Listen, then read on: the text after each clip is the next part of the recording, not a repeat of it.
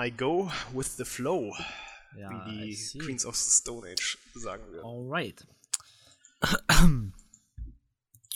moin moin, was geht? Willkommen bei den Podcast, wo Filme mehr oder weniger analysiert werden, gefeiert und geliebt werden. Wir sind Alex und wie immer mit dabei Kai. Guten Willkommen bei den Männern, die auf Leinwände starren. Mhm. Dudududum. Ja, äh, ja, an, an der Intro-Musik arbeiten wir noch. Wir haben uns schon Ähm, Gedanken gemacht. Ja, ja, ja, ja. Ich, ich habe auch, äh, wir müssen nachher darüber reden. Ich habe ein paar Lösungsansätze gefunden.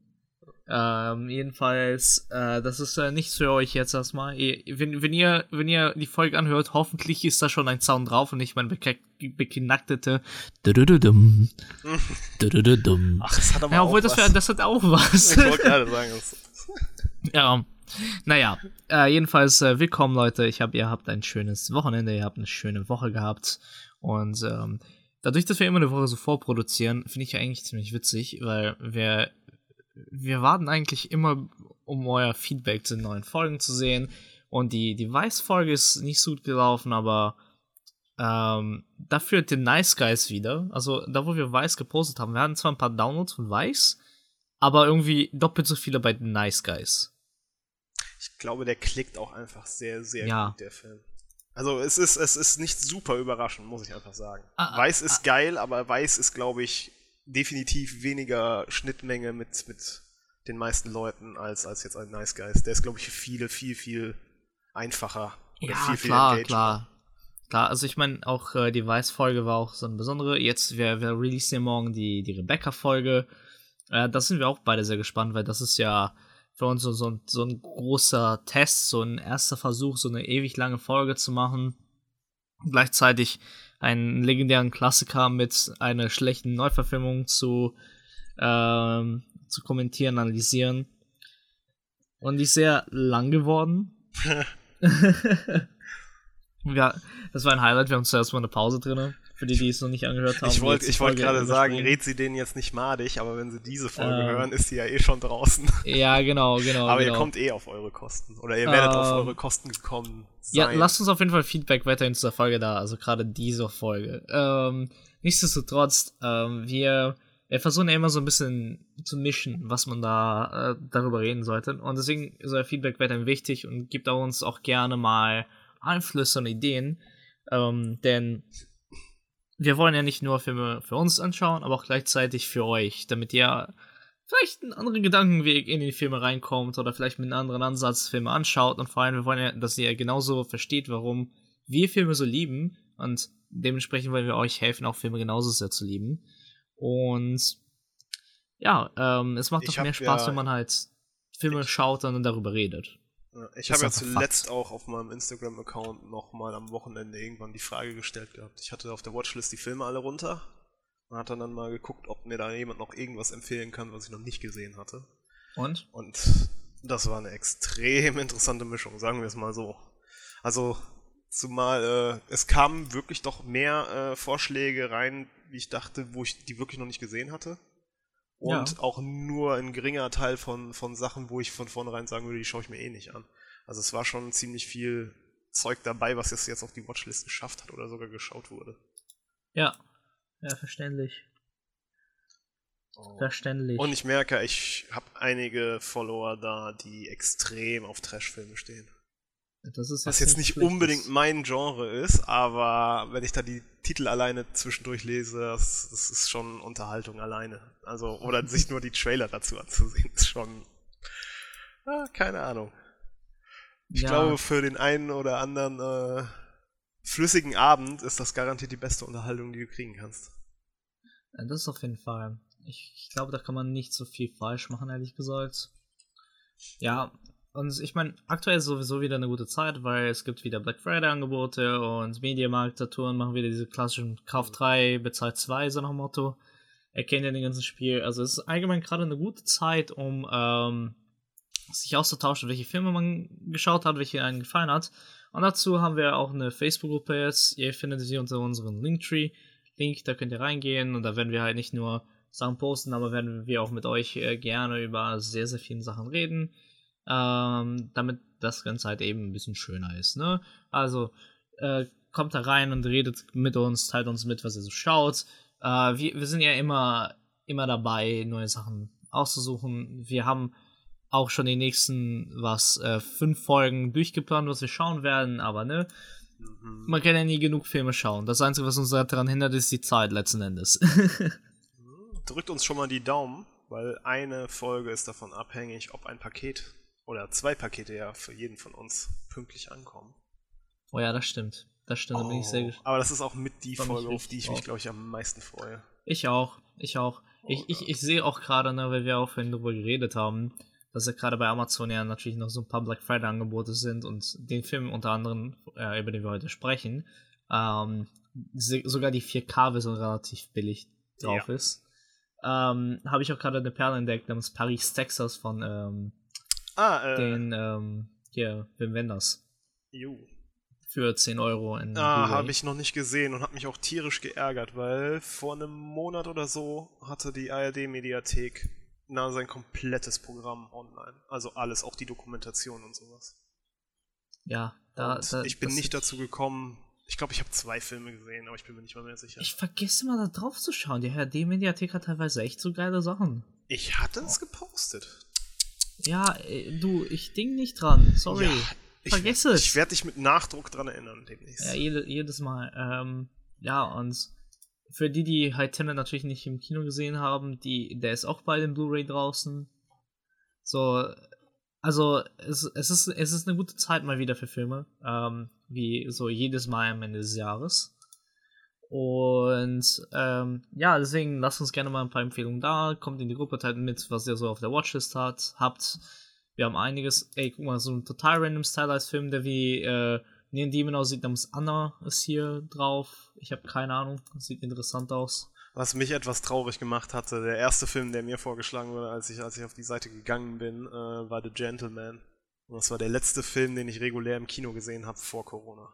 Ja, es ist das war zwei Tage, glaube ich, bevor es richtig losging. Also es war wirklich kurz vor Ladenschluss. Ein Zeichen ist ja. das. Der war überraschend gut, den möchte ich auch empfehlen. Also ist ja dann wieder, wieder eher ein, ein Klassiker, äh, klassischer Guy Ritchie-Komödienfilm. Nachdem er ja zuletzt auch ein bisschen von seinem üblichen Schaffen abgewichen ist, ein bisschen. Ja klar, natürlich.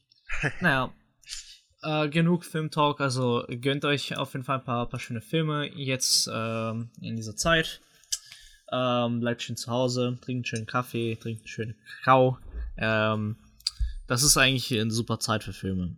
So, Vor allem, das ist doch die perfekte Überleitung, weil einige werden es jetzt schon Sherlock-mäßig herausgefunden haben und eins und eins verbunden. Wir haben euch den Film zur heutigen Folge empfohlen vor zwei Wochen. Eieiei. Ja, Mal schauen, wer seine Hausaufgaben gemacht hat und wer sich echte darauf eingelassen hat. Wir, wir haben darüber geredet, ob wir es machen sollen, aber Kai so, nein, die müssen den Film sowieso schauen, der Film ist großartig, wir machen es jetzt ja. einfach. Schaut zumal, zumal ich, ich habe auch, ich weiß noch, als der, als der auf die Liste gepackt wurde, habe ich mich schon tierisch gefreut. Und ich glaube, den Morgen, die Filme werden ja, glaube ich, morgens um neun oder so auf, auf Netflix released. Und der wurde, glaube ich, samstags hinzugefügt und um halb zehn den Samstag habe ich ihn, glaube ich, mir direkt sofort angeschaut. Ich habe da nicht mal drüber nachgedacht, dir zu, Bescheid zu sagen, von wegen hier, das könnten wir eigentlich mal als Tipp posten oder da könnten wir mal eine Folge zu machen, sondern habe gesehen, oh, geil ist draußen, direkt, äh, zack, angemacht und geguckt. Okay, dann machen wir mal den Stichprobentest. Alle mal die Hände hoch, der äh, wegen Tipp der Woche äh, Spider-Man Into the Spider-Verse geschaut hat. Dankeschön. Meldet euch mal.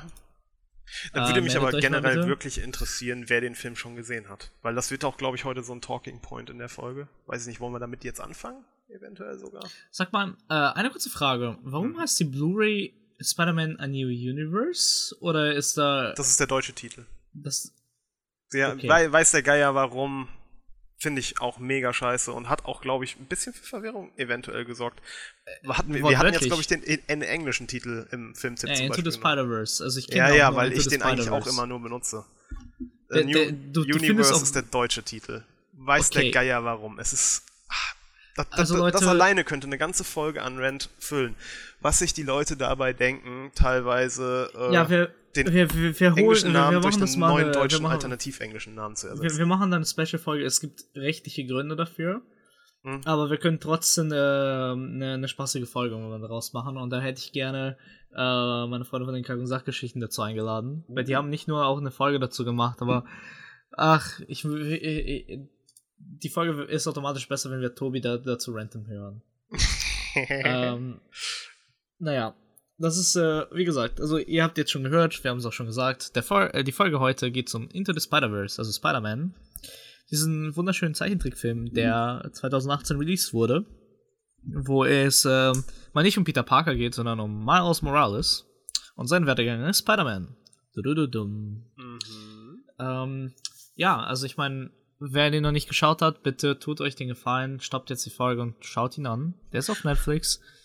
Wobei, wobei ihr wenn du sagst, es geht ausnahmsweise nicht um Peter Parker, ist schon auf eine gewisse ironische Art und Weise sehr, sehr falsch. Auch. Naja, indirekt. Wir ja, kriegen nicht nur du einen hast Peter recht. Parker, wir kriegen einen ganzen Arsch von Peter, Parker. Aber Also, Miles Morales Peter bleibt der Parker. Protagonist zum Glück. Ähm, ja, genau, genau. Also es gibt, es gibt einige Peters. es gibt einige Spider-Mans und Spider-Womans und äh, Spider-Tiere. Mhm. Ähm, aber ja, wie gesagt, bitte, ähm, weil die klaren Leute ihre Spoilerwarnung, jetzt ist der letzte, letzte Moment, wo ihr ohne Spoilers die Folge verlassen könnt und den Film angucken könnt. Nicht, dass die Spoiler ihn wirklich versauen. Also der, der ist jetzt bei meinem ersten Rewatch, also bei meinem ersten Watch, ein wunderbarer Film ge ge gewesen und ich freue mich, ihn schon noch die nächsten zwei, drei Mal anzuschauen, weil der eben so gut ist. Also so viel schon mal vorab. Ähm, guckt ihn euch an, bevor wir hier alle freudig drüber reden. Ähm, und nichtsdestotrotz, lass mal anfangen, denn der Film damals ja schon für ein bisschen äh, Aufruhr gesorgt, Mhm. denn es ist ein Spider-Man-Film, äh, es ist ein Animationsfilm, eine komplette Art, neue Art von Animation und nicht die Pixar-Standard-Animation. Und Mensch, war das sogar nicht Oscar nominiert oder sowas? Hm. Bin mir nicht mehr sicher. Ähm, Du trollst, oder? ey, ich, ich bin vergesslich Oscar prämiert. So, siehst du? Das ist, das ist halt der, der, der Kicker oder so. Ich weiß jetzt nicht, wie viel, wie viel Oscars die MCU hat, aber die haben die ja, wenn in, ich glaube, hier äh, Make-up etc. oder sowas. Oder Sound Editing und sonstiges. Aber This Bad Ja. Boy äh, Hat, hat, äh, Best Best Animated Animated Feature gewonnen. Ja. Das ist halt schon mal eine Ansage. Ja, das ist äh, auch vollkommen äh, äh, Verdient. so echt verdient. Ähm, weil wir reden halt echt nicht. Also es gab halt nicht so einen Film ähm, derartig, in der Größe, mit solchen Charakteren, die halt so hart stylized wurden. Und aber das ist halt natürlich so ein, so ein Wandel in der Zeit, weil gerade halt Animationsfilme nicht nur mehr respektiert werden als die Kunstwerke, die sie sind, aber auch ähm, Leute, sagen wir mal, den Künstlern und sagen wir mal, diese, äh, diese drei Regisseure, die jetzt letzten Endes dran gearbeitet haben, auch mit den Mitteln und die Zeit ähm, veranlasst wurden, hey, macht mal was draus. Weil ähm, wer halt, sagen wir mal, Anime oder Animationsliebhaber ist, weiß ja, ein Animationsfilm kann gerne mal zwei, kann gerne mal vier, kann auch gerne mal zehn Jahre dauern, bis er fertig wird weil es eben so eine harte Arbeit ist und das ist eine komplett andere Prozedur wie beim, sagen wir mal, normalen Film, bei, bei den Live-Action-Filmen, äh, den zu machen. Und dementsprechend dauert es nicht nur länger, es ist auch noch viel, viel mehr Feinarbeit und du brauchst halt viel, viel mehr Manpower, um halt eben diese äh, Kleinarbeit halt zu leisten. Und das zieht sich dann halt jahrelang, äh, bis es dann, sagen wir mal, zum fertigen Produkt kommt. Und äh, wer halt natürlich sich schon damit ein bisschen auskennt. Es gibt halt immer wieder Kontroversen, weil halt entweder ist nicht genug Zeit, äh, es gibt halt zu, äh, zu viele Arbeitsstunden, dass Leute halt immer wieder Overtime machen müssen und die Crunch-Times einfach zu krass sind. Deswegen halt zum Beispiel gerade wer Animes mag, weiß, wie viele Mangakas und äh, Animes daran gestorben sind, weil einfach Leute ausgebeutet und zu Tode, sich wortwörtlich zu Tode gearbeitet haben.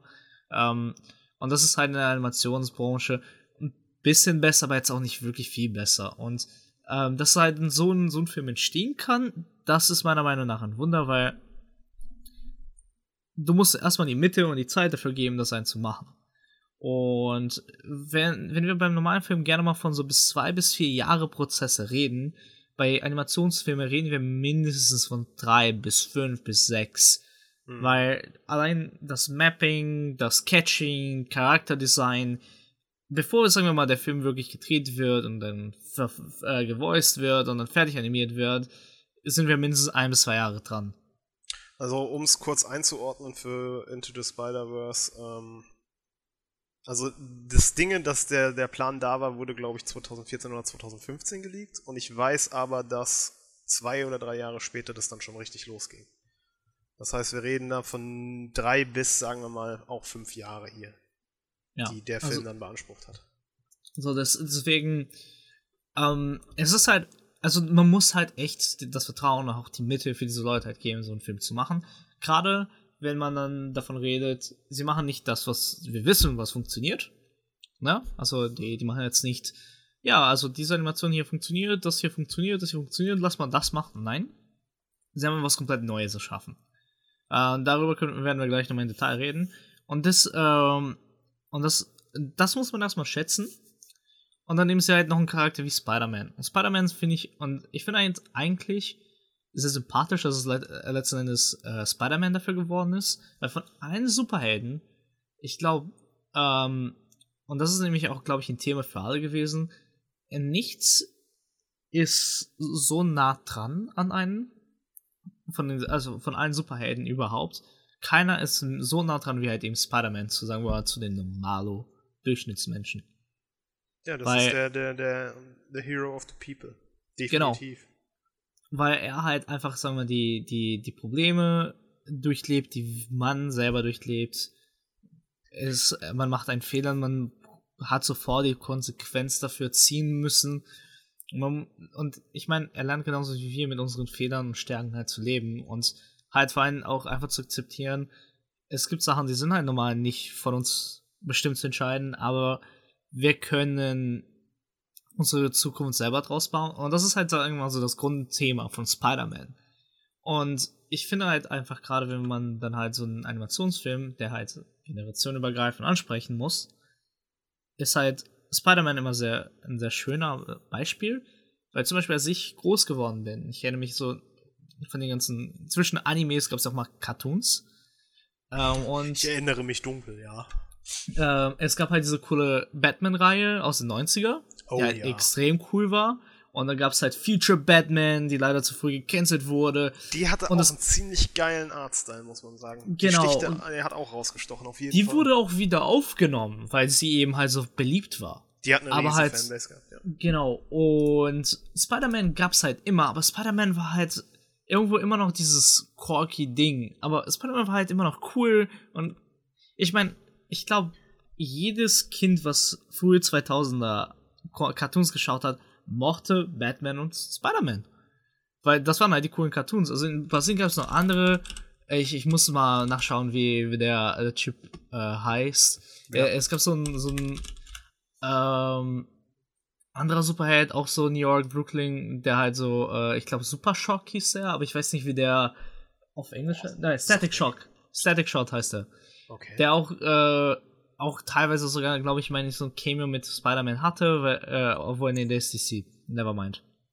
Ähm, auch, auch, New York based, deswegen war halt auch genauso diese ähnliche Story wie halt ähm, Spider-Man war dann halt auch bei den T-Titans äh, irgendwo mit, äh, mit involviert und halt das waren die Cartoons, die wir halt hatten, ne? Mhm. Ähm, zu der zu der Zeit. Also es war Spider-Man, es war Batman, es war äh, Static Shock und das war halt, waren die Teen Titans halt für, für mich. Wenn du halt vorgehst, dann hast du natürlich noch ein bisschen mehr Auswahl und hast ein paar mehr, aber das ist das, was halt Cartoon Network früher 2000 gemacht hat. Und das ist das, was zumindest nach Brasilien rüberkam. Helfen mir mal gerade dann auf die Sprünge, weil ich würde jetzt einfach mal die Behauptung in den Raum stellen, dass gerade das, was du ansprichst mit Spider-Man, ja auch dafür gesorgt hat, dass er ja letztendlich der erste war, der dieses Wir bringen Superhelden wieder auf die Leinwand Teil groß gemacht haben. Das MCU Grund, ist ja. ja erst mit Iron Man gekickstartet worden. Wann war das denn? 2008 war? Genau, 2008. Das ist ja noch eine gute Ecke später. Und der Original Spider-Man 1 mit Tobey Maguire war 2002, 2001. 1 oder 2, genau. Ja, Und aber 100 Pro. 100 Und man, man merkt ja auch, wie, wie du sagtest, dass halt, halt dass der viel, viel äh, mehr relatable ist oder so ich meine, es wird zurzeit sehr viel rebootet und man, man legt gerne altes Zeug neu auf, aber nenn mir eine andere Franchise, ein anderes Thema oder was, was in 20 Jahren einfach drei Hard Reboots mit Main Franchise bekommen hat. Also ja, nicht nur einzelne Filme, sondern dann jeweils drei, wie viel waren es? Beim ersten waren es drei Gut, mit Tobey Maguire, dann nochmal zwei mit Andrew Garfield und jetzt nochmal Tom Holland, die den, den Arsch voll bekommt. Das, genau, das der halt nice. den dritten auch gerade dreht. Ähm, so, und ich meine, so letzten Endes theoretisch könntest du sagen Batman. Oh, aber wir reden stimmt. eigentlich nicht von Reboots, aus dem einen Grund. Der eine ist ein Christopher Nolan Batman, der springt einfach automatisch raus. Also der soll eine geschlossene Reihe sein. Mhm. Ähm, wir haben natürlich diese komischen 90er Batman-Filme, die, die sind auch gut und schlecht waren. die sind auf eine geile Art scheiße. Teilweise. Um, es ähm. gibt auch welche, die sind einfach wirklich verdammt gut.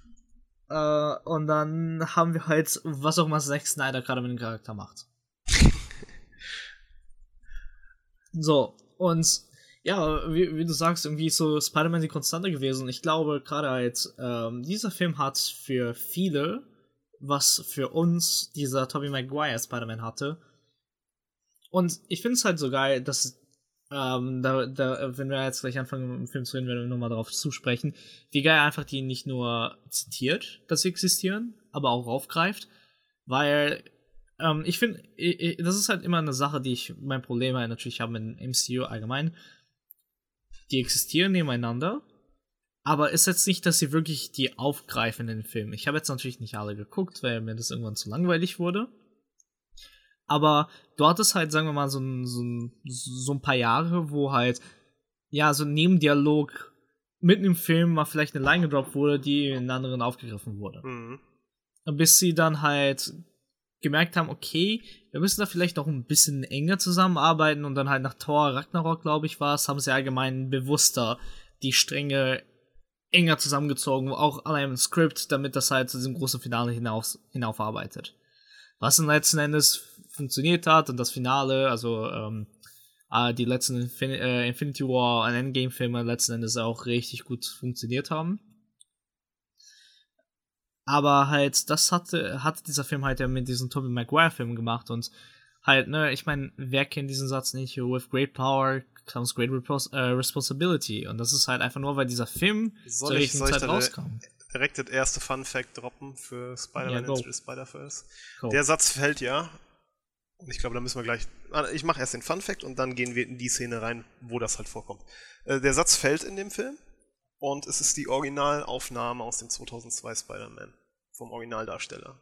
Sie haben da nichts neu äh, aufgenommen, sondern die haben angefragt, haben sich das Soundbit geholt und haben das dann äh, eins zu eins verwendet. Weil sie sagten, das ist, das ist das Richtige, was zu tun ist. Ja, eben. Fand ich, das ja. ist halt so, so diese, diese Liebe, die sie dann damit zeigen, wobei das jetzt natürlich äh, nicht so offensichtlich eventuell ist beim ersten Mal sehen oder so.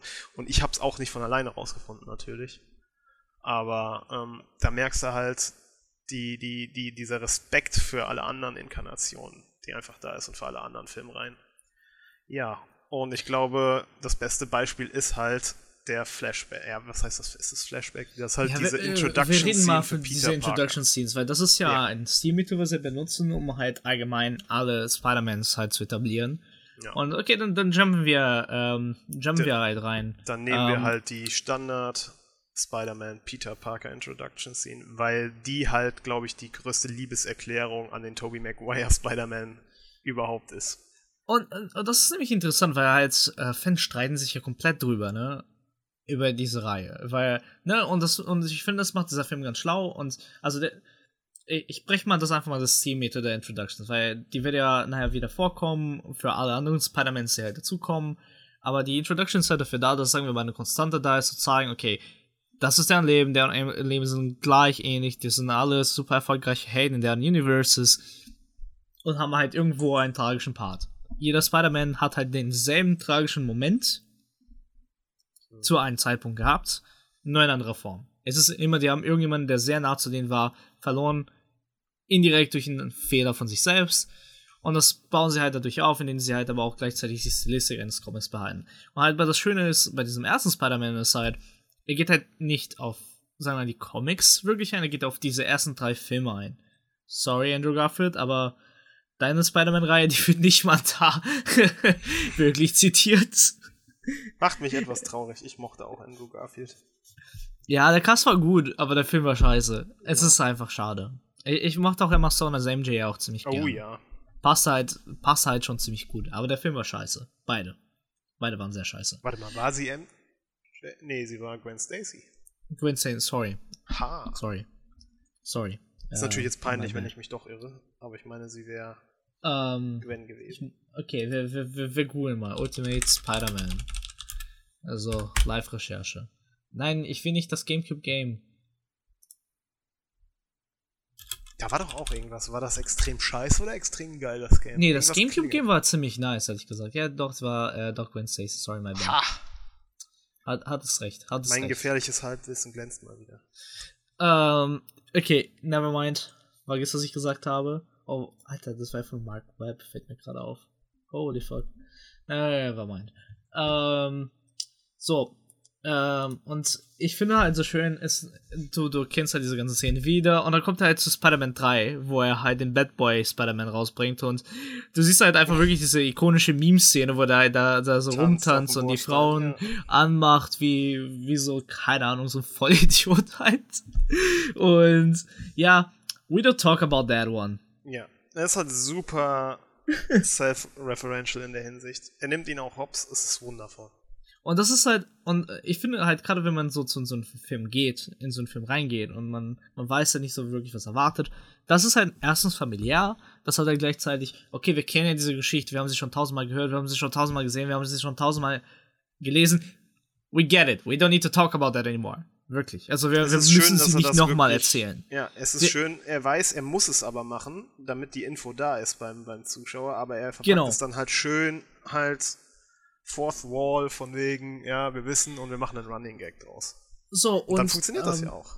Genau, und ich finde das halt interessant, weil äh, das ist halt eine moderne Art von Filme machen. Und wir haben, wir haben jetzt nicht so genau darüber geredet, halt ähm, bei der Weiß-Folge, aber ich habe danach nochmal gelesen, ähm, er wird halt als moderner Essay-Film halt bezeichnet. Also wir haben da zwar ein bisschen drüber geredet, aber jetzt nicht so genau. Und es ist halt einfach, sagen wir mal, diese Revolution von, wir wissen, dass eine Sache da ist, wir zitieren diese, wir bringen diese Zitate und diese Meinungen und diese Erfahrungen halt von diesen Werken, die wir wissen oder diese Wahrheiten, die entstehen, wir bringen das mit rein, kommentieren das, aber wir gehen diese Sachen nicht nochmal neu durch. Und wir, wir nehmen einfach so, wir, du, du weißt, dass sie da sind, du weißt, wo du sie findest, wir wissen auch alle, dass du sie gesehen hast wir wissen es auch, übrigens. That's about it. Wir kommentieren das kurz und dann gehen wir halt weiter. Und das ist halt ein. Ich finde das sehr interessant, dass sie das da gerade halt verwenden, weil das ist ja noch, sagen wir mal, für Filme eine sehr ungewöhnliche Art, Filme zu machen. Aber gleichzeitig auch so umgänglich, weil wenn du auf YouTube gehen würdest, du würdest 10.000 Leute, die ein äh, Video-Essay machen. Gute Video-Essays. Und das ist, sagen wir mal, auch, ich gehe mal davon aus, von Leute, die halt Popkultur-affin sind und wirklich rein nerden, die gucken sich auch Video-Essays zu allen möglichen Dingen an. Und ich meine halt, Netherite hat das auch massentauglich gemacht, sodass halt auch tausend andere, die gute Video-Essays machen, auch gesehen werden. Ich meine, wir beide als Filmliebhaber, wir, wir haben uns alle Videos von Every Frame of Painting angeschaut. So. Mm, ich habe genau daran gerade gedacht, ja. So, und ähm, das ist halt einfach interessant, dass er diesen Weg halt erstmal geht. Weil das ist halt Ging, so leider. untypisch.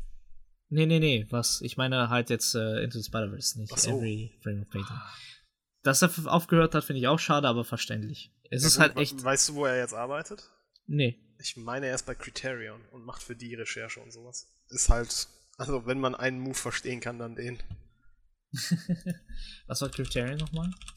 Criterion, ähm, die bringen, leider nicht in Deutschland, ähm, die Criterion Collection raus halt. Ähm, Filme dann ah, mit nochmal okay, eigenem okay. Release und eigenem Bonusmaterial und ein bisschen mehr im Dev äh, Zusatzmaterial und sowas. Ja, ähm, doch, die, die können wir, auf die können wir zugreifen über Mubi. Diesen mhm. Streamingdienst. If äh, falls du ihn kennst. Ja. Ähm, weil die, die arbeiten da irgendwie zusammen. Ähm, jedenfalls, ähm, ich finde das halt sehr interessant, weil, also, wir, wir machen halt natürlich einen Wandel, wie Firmen halt arbeiten, aber auch vor allem mit Franchises arbeiten, weil du musst ja nicht die Spider-Man-Geschichte jetzt zum zehnten Mal neu erzählen. Ne? Also ich meine, ich hätte jetzt auch kein Problem damit, aber ist auch gleichzeitig, yeah, I don't need it. Also ich brauche das halt echt nicht nochmal bei jedem Film nochmal neu erleben. Ich weiß, dass Onkel Ben stirbt, ich werde jedes Mal traurig sein, aber halt, ich brauche das nicht jeden Film nochmal durchmachen. Und das finde ich halt eigentlich eine sehr schöne Lösung, weil du, du bist ja sofort in diesem Arztteil drinne dann. Es, es hat schon einen Comic-Look, die verstärken das durch die Panels, die verstehen, äh, verstärken das durch die Comic, vor allem dieses Coverbild von dem Comic. Wir sind in einer Comic-Geschichte und alles andere sieht halt aus wie ein Comic. Und du bist halt im Artstyle drin, du bist im Erzählmodus drin, äh, du weißt auch gleichzeitig, es geht irgendwie um Peter Parker und Spider-Man, aber auch gleichzeitig nicht, weil du referenzierst ja, das heißt, du weißt, dass es nicht der Hauptcharakter ist. Und nachdem das getan ist, boom, bist du bei Miles. Das heißt, in diesem Anfang hast du alles, was du brauchst, um zu verstehen, okay, das ist das Ziel, it's about him, aber eigentlich nicht about him, es ist über diesen einen kleinen jungen Mann hier in Brooklyn. Und das finde ich halt sehr schön, weil es zeigt halt halt vorhin schon gleich von Anfang an Respekt zu dem, was davor war. Mhm. Es referenziert schön, bringt uns schön in, diesen, in diese Welt ein, in der wir jetzt gerade betreten, nimmt aber nicht den Vorlauf weg, den neuen Charakter kennenzulernen. Und das finde ich halt sehr schön, weil eine Sache, das, das kriegt dieser Film hin und das müssen wir einfach mal von vorne aus loben. Er sieht gut aus, aber es flutscht. Du, du, du fängst an, diesen Film zu schauen und du, du vergisst, dass du halt gerade einen Film schaust. Du bist halt so dabei, du bist so drinne, dass du einfach nicht rauskommst. Ich habe auch, glaube ich, zu keinem Film besetzt, zu irgendeiner Folge so wenig Notizen gemacht, weil ich oh mein Gott, oh fuck, ich muss ja irgendwas aufschreiben. Ich glaube, das, das ist aber auch eine, eine, perfekte Folge, um es halt mal ein bisschen ab von dem, von dem roten Faden, den wir uns sonst immer spinnen, zu machen. Ja. Und du kannst du jetzt gleich übernehmen, wenn wir, äh, wenn Miles halt introduced wird, du kannst ja mal ein bisschen dafür nehmen. Aber ich finde halt einfach diese Art und dieses Stilmittel, die sie verwenden, weil sie, sie verwenden sie ja später dauerhaft. Auch halt die Geschichten von allen zu etablieren. Mhm. Damit hast du kompakt die Geschichten erzählt, du hast halt erneut halt wirklich ähm, die größte Leute, weil die einzige Person dann letzten Endes in diesem Film, der nicht so introduced wird, ist halt unser Hauptdarsteller, also Miles. Alle anderen Charakteren, die irgendwie relevant sind, haben ja ihre pennenartige Backstory. Mhm. Außer Miles. Bis er halt, sagen wir mal, Miles Morales der Spider-Man wird. Ja, gut, Und das finde ich halt. halt ne, und das ist halt einfach wirklich schön, um einfach die Größe zu respektieren, der zum Beispiel so ein Comic heute hat. Weil heute ist halt ein Comic hier irgendwo schon was Edles, ne? Ich meine, das ist ja der Feinschmecker unter den ganzen Marvel-Universe-Sachen. Mhm. es ist jetzt nicht mehr Standard, oh, ich gehe jetzt mal zum Kiosk und hol mir den neuen Spider-Man-Comic. Nein, äh, hast du schon den neuen Spider-Man-Film gesehen? Das ist, ähm, ist einfach, glaube ich, so ein bisschen ein Wandel der Zeit. Den äh, sie da einfach äh, einfach drüber reden. Halt ich glaube, die, die, die, der Unterschied, äh, was die einzelnen Medien an, an Leute erreichen, ist halt komplett absurd. Und ich will schon, würde ich gerne mal wissen, wie seit MCU halt die Comic-Verkaufszahlen äh, angestiegen sind. Weil ich kann mir gut vorstellen, dass das ordentlich äh, die Sache nochmal geboostet hat. Oh, auf jeden Fall. Auf jeden Fall. Also, ich war nie der Comic-Leser. Ich, ich war immer der Manga-Leser. Aber ähm, für mich, also der, der Grund, einen Comic zu kaufen, war Batmans Christopher Nolan-Reihe. Weil der Charakter von Joker mich so inter äh, interessiert hat. Und er hat halt sehr stark gesagt, ähm, den Joker habe ich aus der aus dem Comic Batman the Killing Joke rausgezogen. Und ich hatte so Interesse, den halt zu lesen, dass ich mir den dann halt gekauft habe und ich kann es Ihnen empfehlen. Es ist ein sehr düsterer, aber ein sehr schöner Comic und ich finde, und ich finde, letzten Endes war das irgendwo auch natürlich deren Ziel. Aber man vergisst ja, wir reden ja von was 70, 80 Jahren Comic-Geschichten. Vielleicht sogar noch mehr. Die halt zum Teil aufgearbeitet werden, halt in Filmen. Warst du eigentlich immer der Comicleser oder warst du überhaupt ein Comicleser? Also, also nie, was Superhelden-Stories anging. Also ich bin groß geworden, gerade weil mein Vater auch sehr viel äh, Disney-Comics gelesen hat, hier mit lustigen Taschenbuch und äh, Mickey Mouse Magazin und sowas. Und das Einzige, wo ich mal mich so ein bisschen individuell etabliert habe, wobei mein Bruder das dann nachher auch gemacht hat, ähm, wir haben Simpsons Comic gelesen ganz am Anfang. Aber okay, ja, das habe ich auch gemacht. Da bin ich irgendwie äh, komplett von abgekommen. Ich schaue auch Simpsons nicht mehr. Also äh, wie, wie klingt jetzt schon hipstermäßig, weil, weil alle sagen, die neuen Folgen sind scheiße, aber es hat irgendwie, hat es irgendwann mal komplett sein. Es war, war genug. uh, wie sieht es bei dir aus mit lustigen Taschenbüchern? Das, also ich kann das, dir nicht sagen, wann ich das letzte Mal eins in der Hand hatte. Das ist ewig her, aber ich tippe mal, dass ich so 1 bis 300, 350 gelesen habe. Weil mein ja, Vater halt auch öfter mal äh, alte noch gekauft hat oder wir auf, auf Flohmärkten uns alte geholt haben. Also ich habe auch die schwarz-weißen noch, die, die 1 bis 50 Crazy. oder was. Oder wo dann auch teilweise nur jede, jede so und so vierte Seite mal Farbe hatte. Die habe ich auch noch alle gelesen. Sehr witzig, weil ich erinnere mich, als ich nach Deutschland umgezogen bin, das war ja der Shit. So, oh, ne? Ja. Alle wollten sie haben. Ich so, ich finde sie irgendwie nicht lustig. es, es geht, es geht. Habt ihr auch Mangas hier in Deutschland? Ich, ich kann mich, obwohl ich kann mich auch noch dran erinnern, es gab diese, diese, diese, äh, ja, nicht ganz DIN A4, aber halt die größeren und, und flacheren Hefte noch, diese Donald Duck Stories oder wie die hießen. Oh, und das, die waren ja. teilweise ähm, nach, nach Artists sortiert sozusagen. Also da war dann eine Ausgabe komplett, ähm, wie hieß er denn, Carl Banks oder sowas. Und da gab es auf jeden Fall ein oder zwei Künstler, das weiß ich noch, da müsste ich jetzt meine Erfahrung bringen, wie die heißen, die ich definitiv lieber gelesen habe als die anderen, weil die auch vom ja. Artstyle her viel, viel geiler waren. Das finde ich jetzt so in Retrospektive eigentlich ziemlich witzig, weil ich eigentlich noch ziemlich jung war, dass, dass ich da schon einen Unterschied gemacht habe, dass, dass das auch vom Story her und vom, vom Style her mir wichtiger war, wenn das der gemacht hat als der andere. Ja, klar. Aber äh, ich, aber ich, ich meine, also, das ist nämlich das, was ich halt so cool finde und halt, ähm, ich würde auf jeden Fall wieder viel mehr Mangas lesen, aber oh, ein Problem habe ich dann halt. Ich will mir die dann halt wirklich kaufen, physisch, weil ich finde, das ist halt einfach ein anderes Gefühl. Aber dann schaue ich immer auf meinen Schrankplatz hier und einen Platz, Stauraum, den ich habe, und dann denke ich mir, nee, mach mal nicht. Lass mal. Aber äh, es gab, aber das ist halt ähm, definitiv so ein interessanter Aspekt, den können auch alle Zuschauer, äh, Zuschauer, Zuhörer äh, mal äh, anmerken.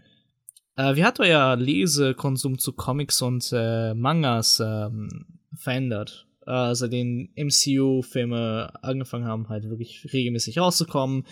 Wie hat euer Konsum allgemein über die Jahre so verändert? Das würde mich mehr interessieren. Habt ihr schon davor viel gelesen? Habt ihr es danach wirklich äh, angefangen halt zu lesen? Das würde mich schon sehr, sehr, sehr interessieren. Einfach aus dem Grund, weil für mich hat es jetzt nicht wirklich viel verändert. Also ich konsumiere, also der Gründe, warum ich aufgehört habe mit konsumieren, sind nicht davon abhängig gewesen. Aber ich habe mich definitiv, sagen wir mal, mein Spektrum ein bisschen ausgebreitet wo ich halt echt so ein Purist war und halt, nee, Mangas ist das einzig wahre, aber und mich dann halt doch mal auf Comics eingelassen habe. Also das ist, das war für mich so die einzig wirklich große Veränderung. Don Rosa. Es war Don Rosa. Don Rosa. Gott. Ich glaube, da hätte ich jetzt sonst drei Tage lang dran rumgegoogelt oder rumgekramt, bis ich das wieder drin hatte. Das war Don Rosa. Also gut, äh, ich habe keine Ahnung, wer das ist, weil tatsächlich das einzige lustige Taschenbuch, was ich je besessen habe, war eine Star Wars Edition. Uh. So weißt du da, wo sie, sagen wir mal, Star Wars Referenzen hatten. Das war's. Das war auch das Einzige, was ich irgendwie mochte, aber einfach weil ich so ein riesiger Star Wars Nerd war. So einer war Fällt gerade ein, ich habe noch nur eine, eine, ganz andere Comics, das sind so Mini-Strips. Die habe ich auch noch im Regal stehen. Halt sogar in Print. Da müsste ich auch nachschauen, wie die heißt. Fuck. So. Let's get back to the main topic. Jo. So, kurz abgeschweicht zu unserem Comic-Konsum. Ja, Spider-Man, Spider-Man, Miles Morales, Peter Parker. Peter B. Parker, Peter Porker. Ja, dann kannst du doch mal unsere Charakter über unsere Charaktere mal, mal sprechen dann. Das ja. ist, ich finde, ich finde, das ist, glaube ich. Ähm, also, Baseline, für die Leute eventuell, die den Film nicht gesehen haben, ich meine, der Rest wird es ja wissen. Wir sind in einem Universe, in dem Miles Morales zu Beginn des Films noch nicht Spider-Man ist, aber es auch den regulären Peter Parker gibt, der auch aktiv ist. Und in dem Film wird es dann halt sozusagen den, ja, das Staffelholz wird nicht wirklich weitergegeben, also nicht, nicht so, wie man sich das vorstellt. Es ist mehr ein Zwang, der entsteht, dass das Miles sozusagen übernehmen muss. Okay, wir hatten die Spoilerwarnung ja schon ausgegangen. Also der Original Spider-Man stirbt halt. Bittere Kiste. Das ist halt sehr, sehr kurz nachdem Miles überhaupt seine Kräfte bekommt. Also er kann sie noch nicht kontrollieren, er ist noch verwirrt und er hatte sich erhofft, dass er von Peter dann halt äh, sozusagen in die ganze Sache eingeführt wird und ein bisschen gecoacht wird und ein bisschen an die Hand genommen wird. Das fällt dann vermeintlich erstmal flach, was dann aber schon wieder hinfällig wird, indem ein zweiter Peter Parker auf den Plan tritt und sich herausstellt, dass der aus einem Alternate Universe ist. Dies übrigens ist auch ein ziemlich interessanter Punkt für den Film. Es ist die erste Kinoumsetzung des Multiverse-Konzepts äh, von Marvel. Und das ist halt auch, glaube ich, schon richtig, richtig alt. Also das gibt es in den Comics schon seit, seit was weiß ich wie vielen Jahren. Und es wird auch äh, in, in äh, im MCU wurde es angedacht, angeteased oder so. Also zumindest in, auch, es ist auch wieder Spider-Man im, im MCU, wo es angesprochen wird, in dem zweiten Spider-Man-Film. Da wird auch kurz darüber gesprochen. Ja, und dann äh, ist das halt auch nicht der einzige aus einem Paralleluniversum, sondern wir haben dann halt noch die vier anderen. Wir haben noch äh, Spider-Gwen. Wir haben noch Peter Porker, also äh, Spidey Ham. Und äh, Noir Spider-Man vom großartigen Nicolas Cage gesprochen. ja, überragend. Ja, Casting äh, muss man auch eigentlich nicht viel zu sagen. Ist schon sehr, sehr geil. Also äh, Penny Parker, die, die Manga-Version von Kimiko, Ken, äh, Kimiko Glenn gesprochen. Peter Porker von John Mulaney, den ich sehr feier. Äh, ja, und da ist vielleicht auch noch interessant zu sagen, der Original Spider-Man aus demselben Universum wie Miles, der halt stirbt, wird von Chris Pine gesprochen und äh, dann die abgefuckte, abgefragte Variante Peter B. Parker von Jake Johnson. So, ganz, ganz ursprünglich. Ich weiß nicht, ob es in dem ersten Draft war oder auch schon in dem, was nah an dem ist, was wir jetzt bekommen haben, war es ursprünglich mal angedacht, dass sie die anderen äh, Kino-Spider-Mans nehmen, um sie in den Rollen zu besetzen haben sich dann aber dagegen ausgesprochen, weil das ja definitiv auch von, von Miles Morales halt so ein bisschen den Spotlight wegnehmen würde, wenn du dann auf einmal Tobey Maguire, Andrew Garfield und Tom Holland dann noch rumspringen hast. Deswegen ähm, würde ich jetzt einfach mal sagen, dass sie da schon den richtigen Weg genommen haben. Wobei es sehr, sehr schade war. Es war dann auch nochmal angedacht, das trotzdem als Cameo zumindest zu bringen, aber selbst das ist dann gecuttet worden. Also Tom Holland hatte auch irgendwann mal erzählt, wie das zumindest für ihn ausgesehen hätte. Also es war wohl in einer Version wäre es halt so gewesen, dass sich alle treffen im Abspann oder nach dem Abspann, dass das noch so eine, so eine After-Credit-Scene geworden wäre, was natürlich witzig gewesen wäre und dann auch dem Film nicht geschadet hätte in der Hinsicht. Wer weiß, warum das dann auch gestrichen wurde. Ja, ich glaube, wenn du so eine Sache schon komplett von Anfang an sagst, nein, dann machst du halt bis zum Ende nein. So, ne? Ja, ja so, so gut äh, das auch gemeint ist, manchmal ist besser, den Film halt bei dem zu lassen, was es halt ist. Und nicht äh, versuchen, einen drauf zu schippen. Klar, so der Fan wird sagen, geht schade. Aber wenn du es als Kunstwerk betrachtest und als eigenständiger Film, desto weniger die reinpacken, desto besser für den Film, ne? Weil du kannst halt, klar, du, du, du wirst ja nicht drum herumkommen, den Film nicht im Kontext der anderen zu sehen, weil einfach zu viel inzwischen da darum existiert aber in denen sie halt noch weniger Verhältnisse oder noch weniger Bezüge zu denen da lassen, desto weniger hast du den direkten Vergleich oder direkten Bezug. Du hast den Bezug da, weil es halt Spider-Man ist, aber dann hast du halt nicht den direkten Bezug, weil da eben jetzt aktiv irgendwie was dazu gesagt wurde, dazu gemacht wurde. Und das ist, glaube ich, wichtiger, meiner Meinung nach, als äh, dann letzten Endes ähm, den coolen Cameo-Auftritt zu haben. Also, weißt du, das ist, ja, das kann mal so eine ähm, B-Side-Sache äh, sein, aber nicht äh, was anderes. Meiner soll, Meinung nach. ich, soll ich dir sagen, dass es trotzdem, also zumindest aus meiner Sicht, nicht der krasseste Cameo ist, der es nicht geschafft hat? Erzähl. Ah, du hast es, also ja, also ich hätte jetzt erwartet, dass du es eventuell auch gelesen hast äh, bei der Recherche oder sowas. Nee, ich habe mich nur bei den Sachen Film befasst, ah, okay. tatsächlich. Ursprünglich Nicht sollten James Cameron und Tom Cruise im Film vorkommen. Und zwar What? ist der Film ja sehr self-referential, was, was äh, die Franchise Spider-Man in der Franchise angeht. Also es wird ja auch in den Flashbacks oder in den Introduction Scenes davon gesprochen, dass es halt äh, den Comic gibt im Film dass da halt Merchandise gemacht wurde zu dem existierenden Helden. Und James Cameron wäre im Film als Cameo aufgetreten, als der Regisseur, der den Spider-Man-Film macht. Und er hatte mal, wer Spider-Man geworden wäre. Tom fucking Cruise. Das, das klingt sehr James Cameron-mäßig, ehrlich gesagt. Es, es passt halt. Aber Tom Cruise als Spider-Man Oh Gott, nein. Geil, nein. witzig. Also, nein, ja, Alter. Doch, es wäre einfach witzig gewesen. Ich bin echt froh, dass der nicht zustande gekommen ist. Tom Cruise als Spider-Man, oh, holy fuck. Nein, danke. Nee, als der Cameo. Es ist halt. Ach so. Das ist ja, das ist ja schon, schon so absurd auf einem richtig geilen Level. Und das wäre für ein Cameo halt perfekt gewesen. Ja, schon. Ah, schade, hat's halt auch nicht geschafft. Kostet wahrscheinlich der Cameo zu viel.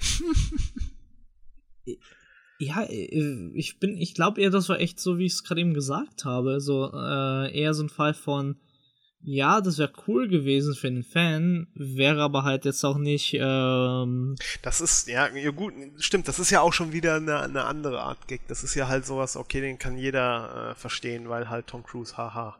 Äh, aber ähm, es gibt ja dann auch noch wir hatten es ja vorhin kurz angeschnitten, halt diese, diese, diese Easter Eggs oder Cameos oder, oder Anspielungen auf, auf andere Franchises oder andere Charaktere, die dann halt generell unter Fanservice laufen. Die dann halt auch eventuell äh, an uns total vorbeigehen, aber Leute, die halt die Comics schon in den 90ern gelesen haben oder nachträglich gelesen haben, die dann halt sagen, ah, der Typ kommt da vor oder sowas. Das ist ja dann auch nochmal engaging auf einem anderen Level. Ähm, hast du Community gesehen? Ja, klar.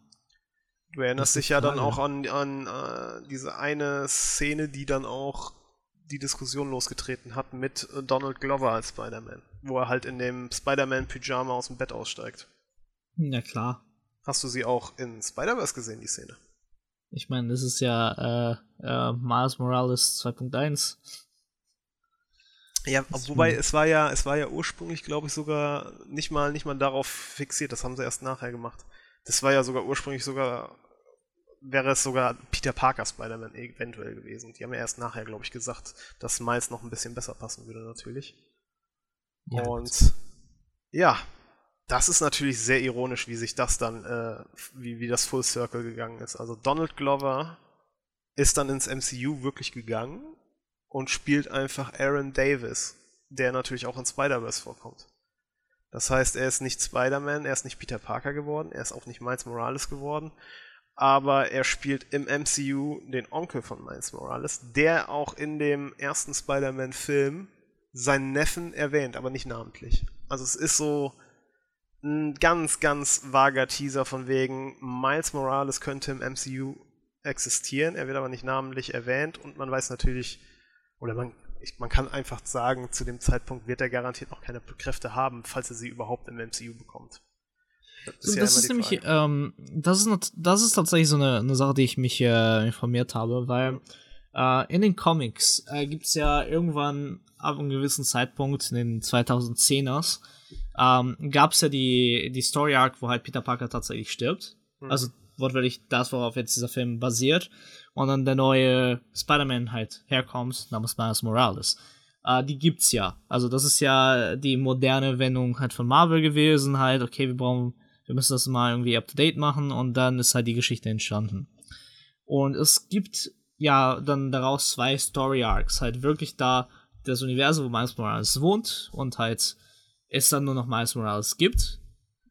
Und es gibt halt auch weiterhin die MCU-Arc im Paralleluniversum, wo Peter Parker irgendwie wieder lebt und sie sich treffen. Mhm. Und es gibt halt auch Cameo-Auftritte, beziehungsweise so, so Side-Comics, wo sie halt zusammen Leute bekämpfen und so weiter und so fort, aber die gibt's ja beide. Also theoretisch gäbe es die Möglichkeit, aber ich glaube, das wird noch ein paar Jahre hinziehen, äh, bis sie halt, sagen wir mal, sagen, okay, wir machen das so und so und so und so. Ähm, weil dadurch müssen sie, das ist nämlich wieder der, das rechte Problem. Spider-Man liegt immer noch bei Sony. Ja, ja, das ist ja nur so ein, so ein speziell ausgehandelter Vertrag im Moment, dass die das benutzen dürfen. Genau, und das ist halt ähm, der Grund, warum eventuell halt auch ein so gesehen auch nicht äh, wirklich Spider-Man der Form vielleicht zum MCU kommen könnte. Einfach aus dem Grund, dass ähm, die das nicht äh, machen können oder dürfen. Ähm, deswegen ist es ein bisschen, äh, bisschen kompliziert, die Sache. Aber theoretisch wäre es möglich, dass es beide gibt oder halt eben Miles Morales halt Peter Parker äh, ersetzt. Es gibt halt beide Möglichkeiten. Ich, Nur, ich würde einfach auch sagen, es ist eine sichere Sache, dass es irgendwann kommen wird. Einfach ja. nicht, nicht weil es das Richtige ist zu tun oder sowas, sondern weil irgendwann kommt der Tag in, weiß ich nicht, so und so vielen Jahren, wo sich Disney denkt, okay, wie können wir da jetzt nochmal ein bisschen mehr Geld draus machen und dann wird wieder aller Scheiß soft rebootet und dann ist genau. sowas natürlich das erste, was, was in den Hinterkopf wandert. Genau, also das, ähm, also die, die Storys sind auch schon mehr oder weniger fertig. Also die müssten einfach nur wieder aus dem Katalog von Comics wieder Filme draus machen. Also die, die gibt's ja schon. Aber ich finde es eigentlich ziemlich gut, dass gerade bei dem Film, sagen wir mal, auf die Ursprungsgeschichte halt gehalten wird. Weil ich finde halt, und da, darüber haben wir noch nicht wirklich gesprochen, und es gibt halt ganz einfache Themen in diesem Film. Mhm. Wir haben bis jetzt so über grobe Facts über den Film gesprochen, aber der Film ist ja an sich ja schlicht. Es ist der typische Spider-Man Coming of Age Film, wo es halt um die Identitätsfrage gibt, wer bin ich, wer will ich sein, wer kann ich sein, was mache ich jetzt mit meinen neu gefundenen Kräften, so von äh, jung Erwachsenen zu wirklich Erwachsener werden. Und es geht halt immer irgendwo halt um Erwachsenwerden, sei es durch Leid, durch äh, ähm, hier Trauer, durch ähm, Fehler.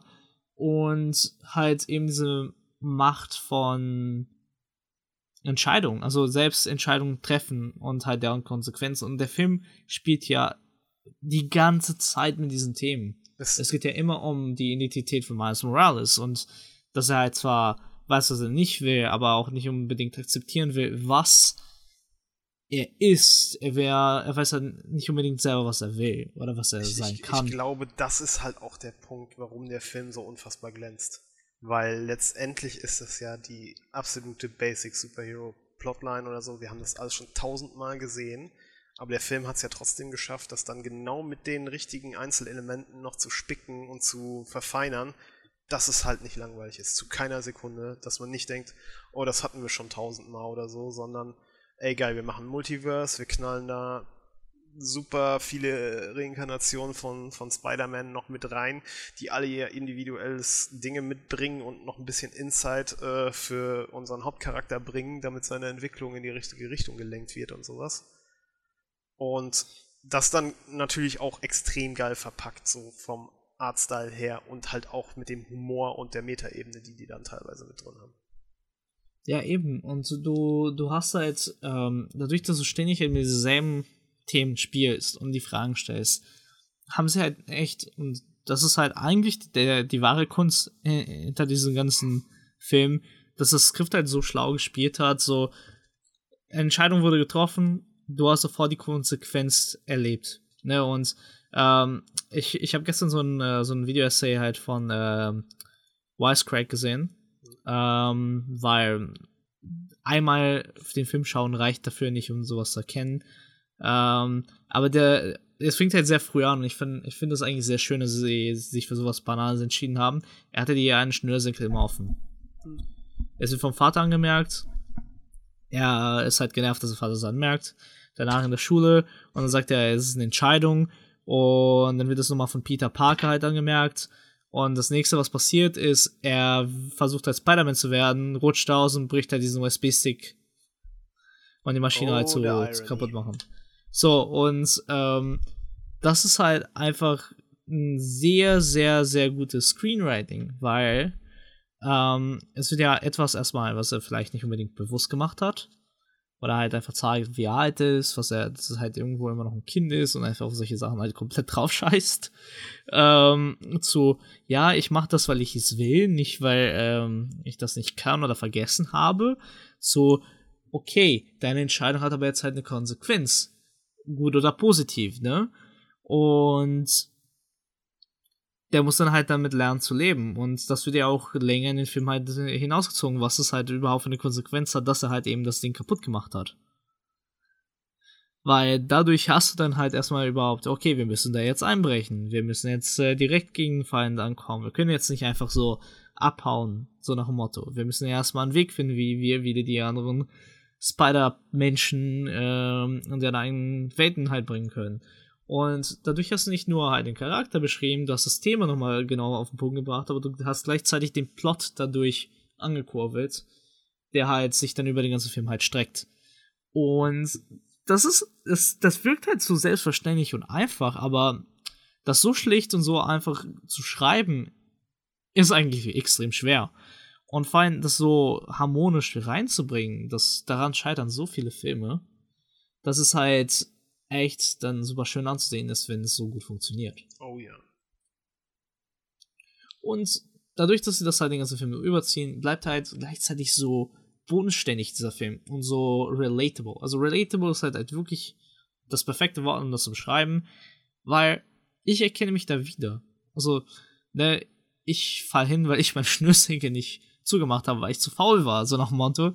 Und äh, jetzt habe ich, was weiß ich, mein Bein gebrochen. Jetzt kann ich halt zehn Tage lang mein, im Bett chillen und kann halt nicht die zehn Dinge machen, die ich halt vorhatte, so nach dem Motto. Oder ich kann nur die Sachen machen, bedingt, wie halt meine Konsequenzen halt leben. Das ist, das macht es halt eben menschlich. Und das ist halt sehr schön, weil das, und das ist nämlich die, die eine Sache, die halt irgendwo die Marvel-Filme natürlich verloren haben, weil die halt eben so gigantisch groß geworden sind und das MCU halt so ein Ding für sich geworden ist da fehlt diese gewisse Menschlichkeit bei den meisten Filmen. Und erst halt jetzt wieder zu den letzten Filmen der Reihe haben sie jetzt irgendwo wieder die Kurve geschafft, wo auf einmal, sagen wir mal, diese Fehler menschlich, menschlich sind. Also ich meine, ja klar, das sind halt Superhelden. Die kämpfen halt gegen die größten Gegner der Weltgeschichte. Aber ja, sie sind halt Menschen, müssen halt Entscheidungen treffen und machen genauso Fehler wie wir halt auch. Und das, äh, das kam halt erst so. Äh, ich habe ja Endgame immer noch nicht geschaut, sollte ich jetzt mal Was? wieder spoilern. Ja, immer noch nicht. Und ich habe auch ey. ehrlich gesagt nicht so ein Interesse, den zu schauen. Mehr. Ja, wie gesagt, ich zwinge dich dazu, dass du zumindest Homecoming schaust. Und, ähm, aber halt bei Infinity War war das halt wieder mal schön, was ja die ganzen anderen Filme halt irgendwie verkackt haben, dass halt, ja, ein Fehler hat halt nun mal eine Konsequenz, ob groß oder klein. Und damit musst du halt leben, so. Die haben nicht geschafft, Thanos äh, zu besiegen. Was passiert? Das halbe Team wird ausgelöscht. Wenn du da eh nicht so 100% in der Gesamt-MCU drinne bist, aber die Avengers-Filme generell, die magst du ja aber. Also die, die Nö. du bis jetzt gesehen hast. Also, ich fand auch nur Infinity War bis jetzt gut. Die anderen zwei fand ich ultra schlecht. Okay, nee, dann hat sich's erledigt, weil äh, auch wieder hier äh, Amazon-Angebot, da ist nämlich eine Avengers-Box dabei, da sind nur die vier Filme drin. Also ich, ich finde, also was ich halt so schade in diesem Film finde, die sind halt so, so groß und so, so eine Maschinerie geworden, dass sie halt die Kernessenz halt nicht mehr so schön gemacht haben. Und das, äh, ich finde, da, da fehlt so ein bisschen die Liebe und die Seele bei den Filmen, die halt, wo sie am Anfang halt was hatten, halt relativ schnell halt wirklich zu, zum sicher spielen. Ähm, also wirklich nur sicher gespielt haben und es gibt halt natürlich so ein paar Ausreißer, aber ja, ich, hatten, ich haben mich so, dann einfach nicht mehr so ja, gereizt. So. Ich habe ja im, wann war das, im zweiten Quartal dieses Jahr das komplette MCU gesehen, inklusive Serien und sowas.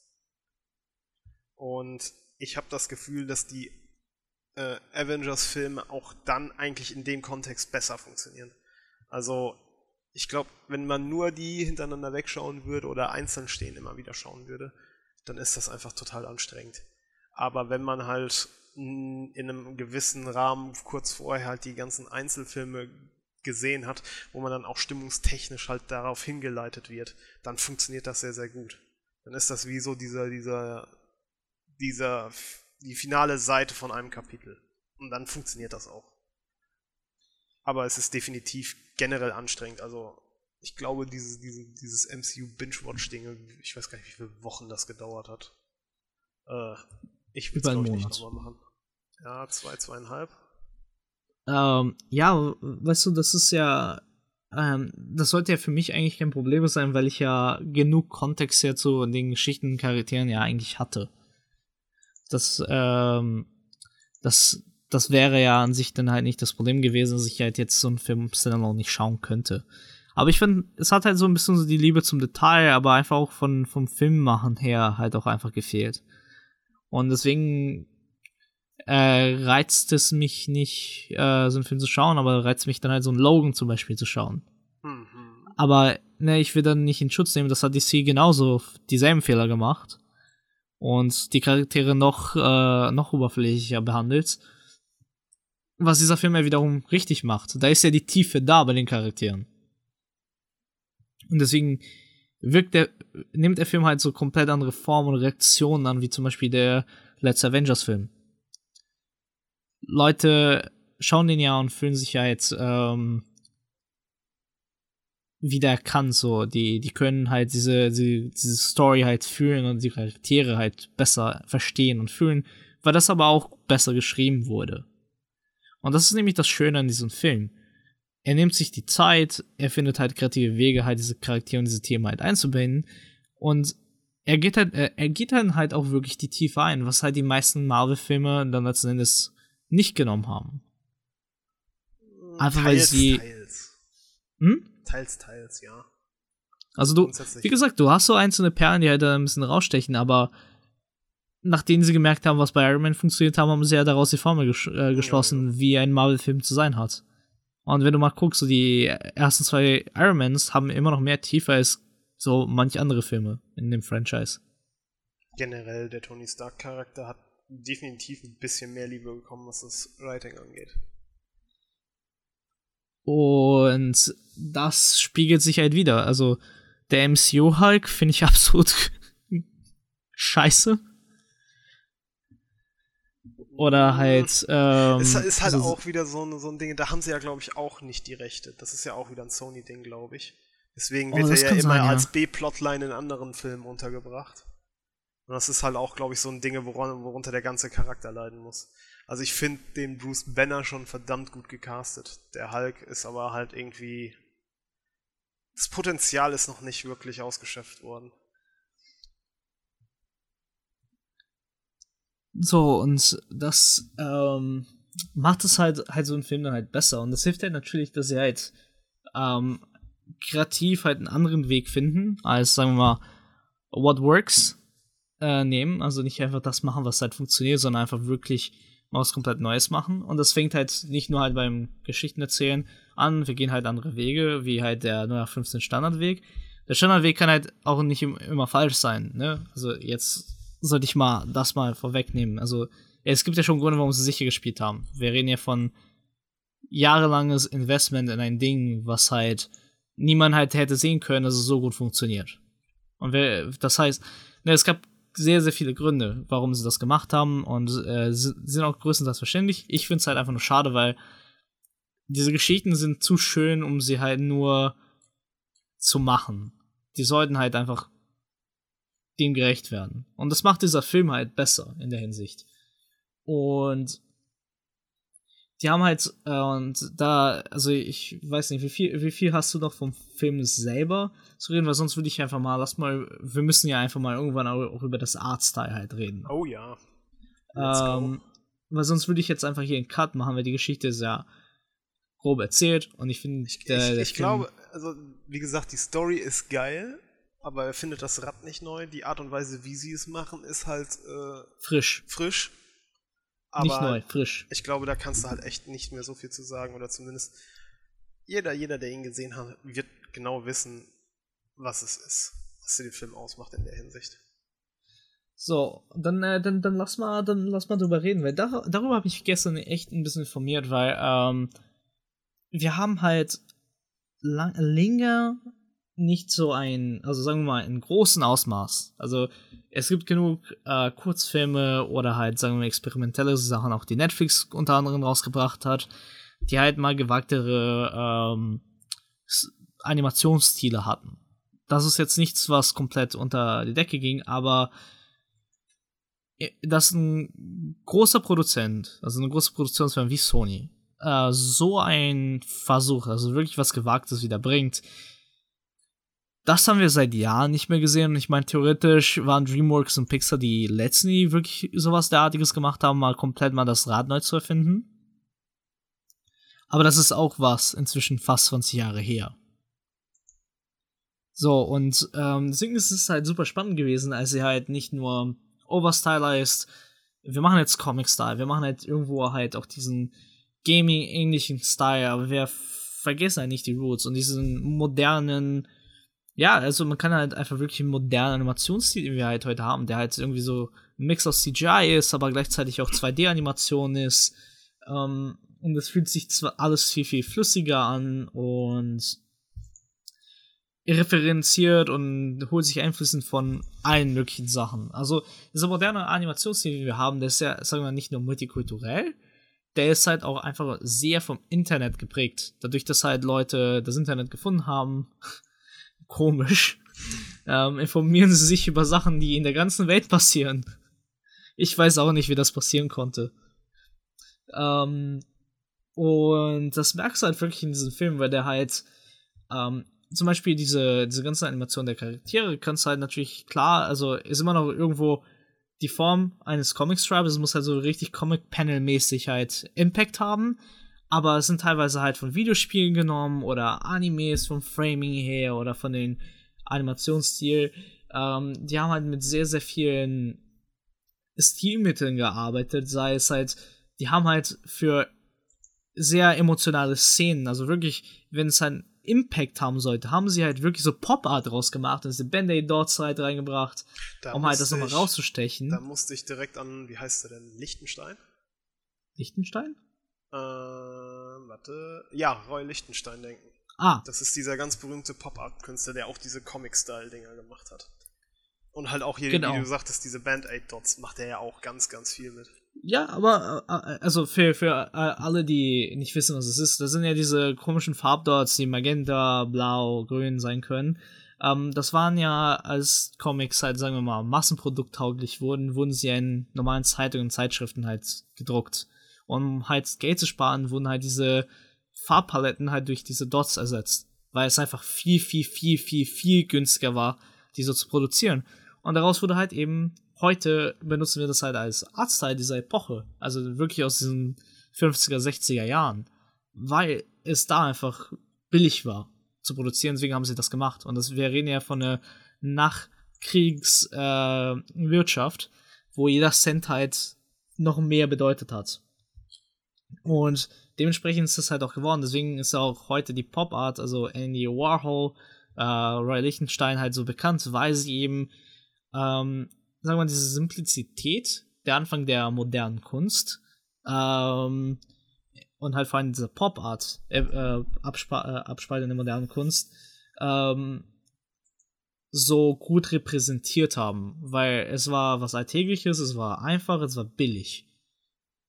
Weil das ist nun mal das, was sie da halt hatten. Und halt deswegen, heute benutzen wir das halt als Stilmittel und es ist halt so in die Kultur eingeflossen, weil das eben halt das war, was es halt da gab.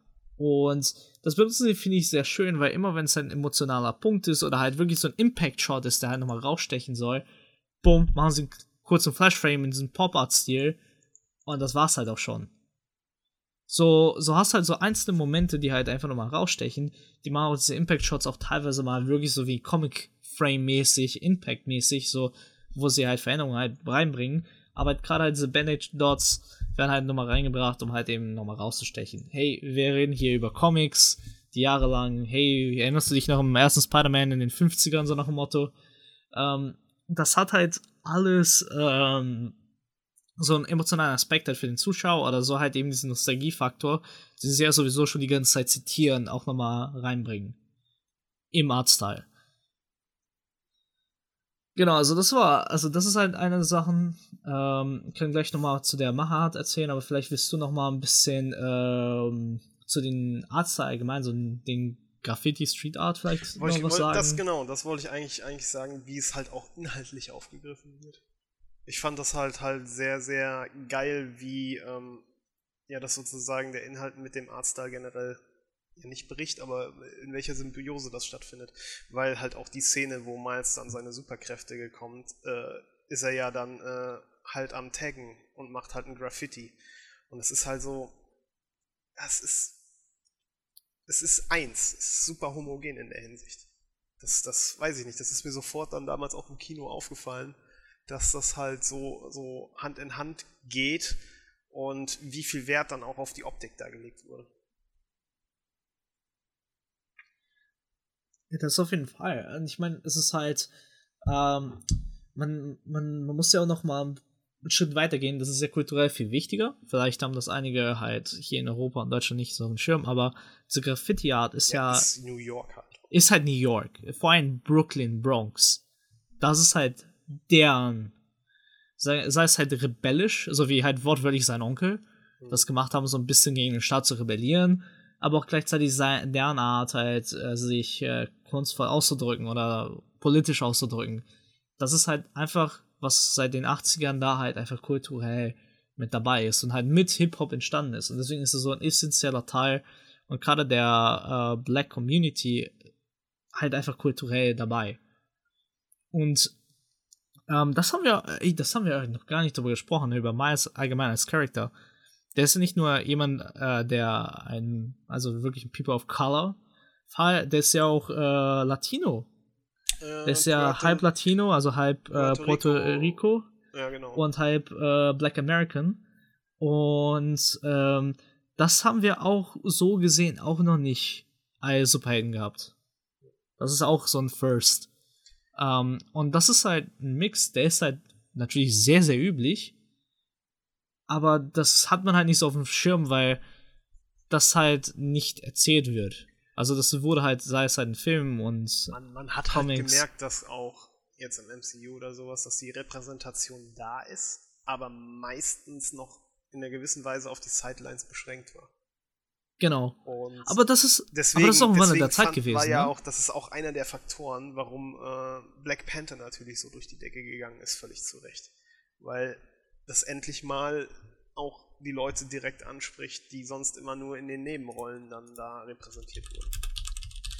Und das darf man halt auch nicht vergessen, ne? Also, ähm, zwar gab's ja die, ähm, die Comic-Reihe äh, an sich, Black Panther auch vor allem relativ früh schon, aber alle diese Geschichten, wo es halt, sagen wir mal, nicht weiße Protagonisten hatten, waren lang halt immer nicht nur zurückgehalten, aber auch gleichzeitig ähm, ist ja auch leider Gottes erst so ein modernes Ding, so der, der frühen Mitte 2000er, wo Leute halt tatsächlich dafür pushen, dass diese Sachen halt gemacht werden und Leute mehr unterstützen. Und wir, wir sind ja gerade so in wandelnder Zeit, die halt die der, das frühe Hollywood damals hatte, wo ja, jetzt müssen wir halt aber halt, um die Welt zu verändern, aber auch diese Geschichten erzählen.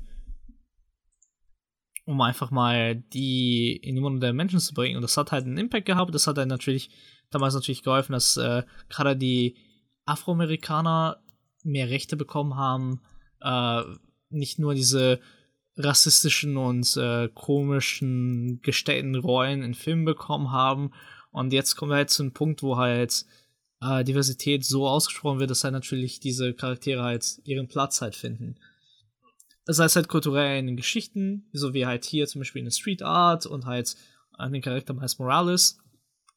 Aber wir sehen auch gerade bei Filmen wie Moonlight, ähm, sowas halt aufgegriffen wird. Und das ist halt zwei Beispiele, die mir jetzt einfallen. Wenn ich jetzt meine Wo? Library hier angucken würde, dann würden mir bestimmt noch so fünf, zehn andere einfallen. Dasselbe kannst du aber, kannst aber auch nicht nur halt über diese Art der Geschichten sagen, aber du kannst auch gucken, wie viel Platz zum Beispiel asiatische Filme und asiatische Kultur ich kann dir da noch auch ein mehr gutes Beispiel nimmt. nennen, was eventuell ein Bringer sein könnte oder ein komplettes Debakel wird, aber unabhängig jetzt von dem Thema.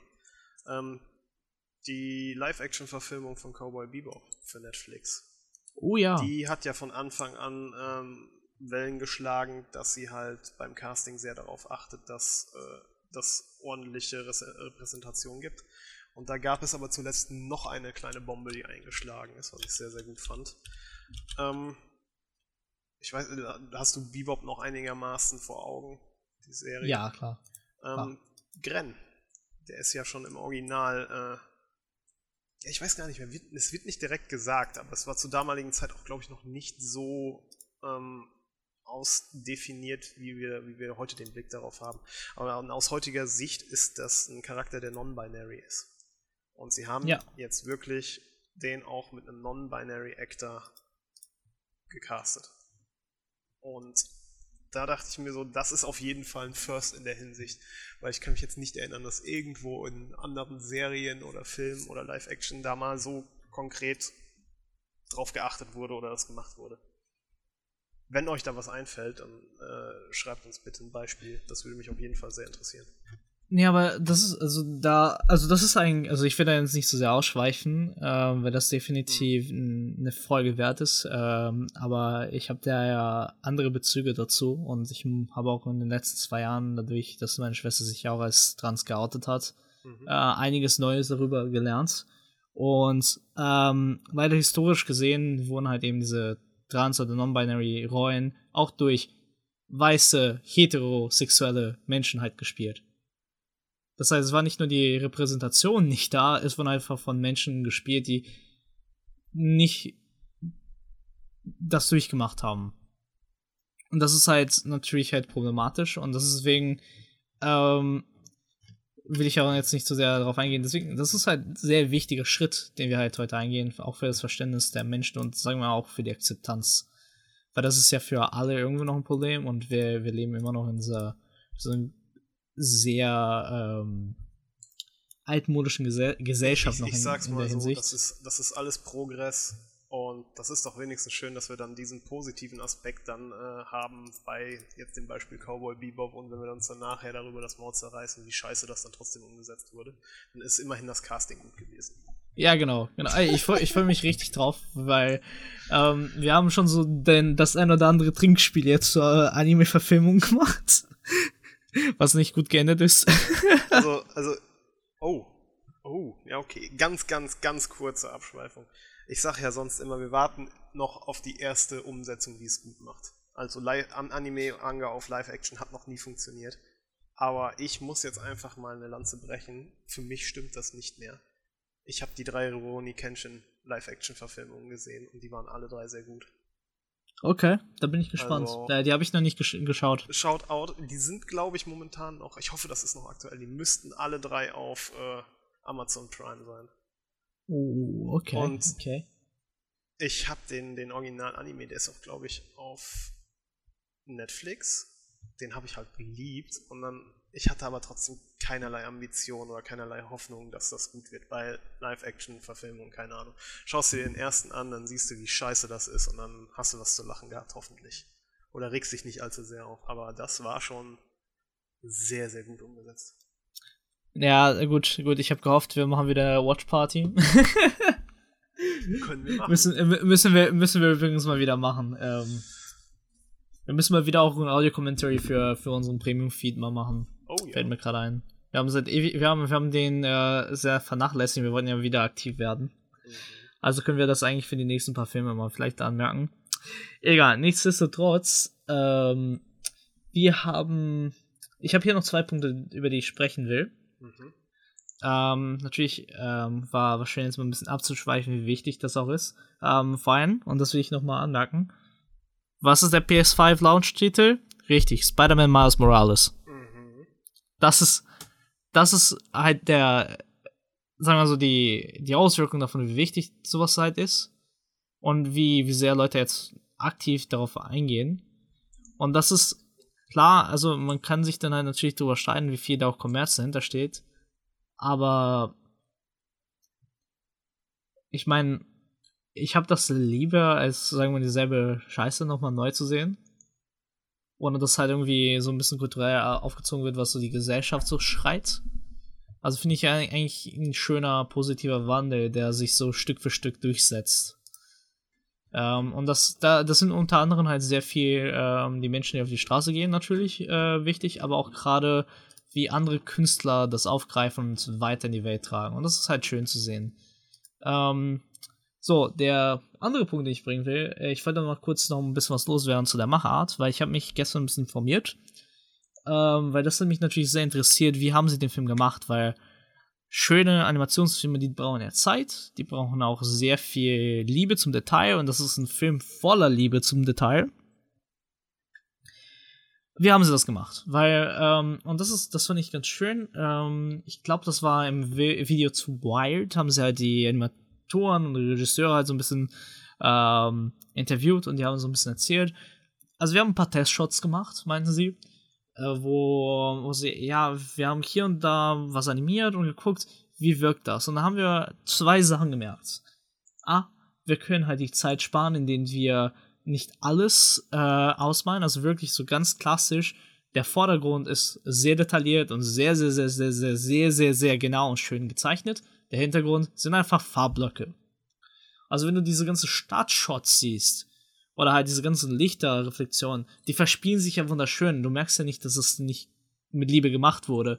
Aber es sind meistens Farbflächen. Also wirklich so im Hintergrund so, so Farbdots, so Farbblöcke, die halt miteinander spielen, aber das verspielt sich ja trotzdem, wenn du ja den detaillierten Vordergrund hast. Und das ist ja nicht eine neue Technik, aber gerade bei Animationsfilmen wurde so sehr Wert drauf gelegt, dass alles von Anfang bis Ende durchanimiert wurde und durch detailliert animiert wurde, dass sich das ja noch mehr Zeit gekostet hat, vor allem Manpower. Ne? Du jo.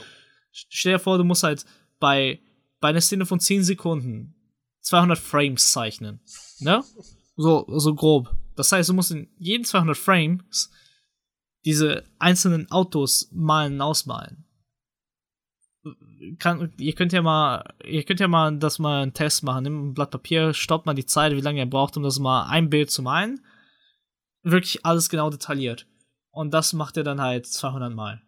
Ich habe letztens mit ein wenig mit Stop Motion rumexperimentiert und hab mir auch gedacht, wie viel graue Haare ich bekommen würde, wenn ich das wirklich nach meinem Standard ordentlich machen würde, wie viel Zeit ich investieren müsste.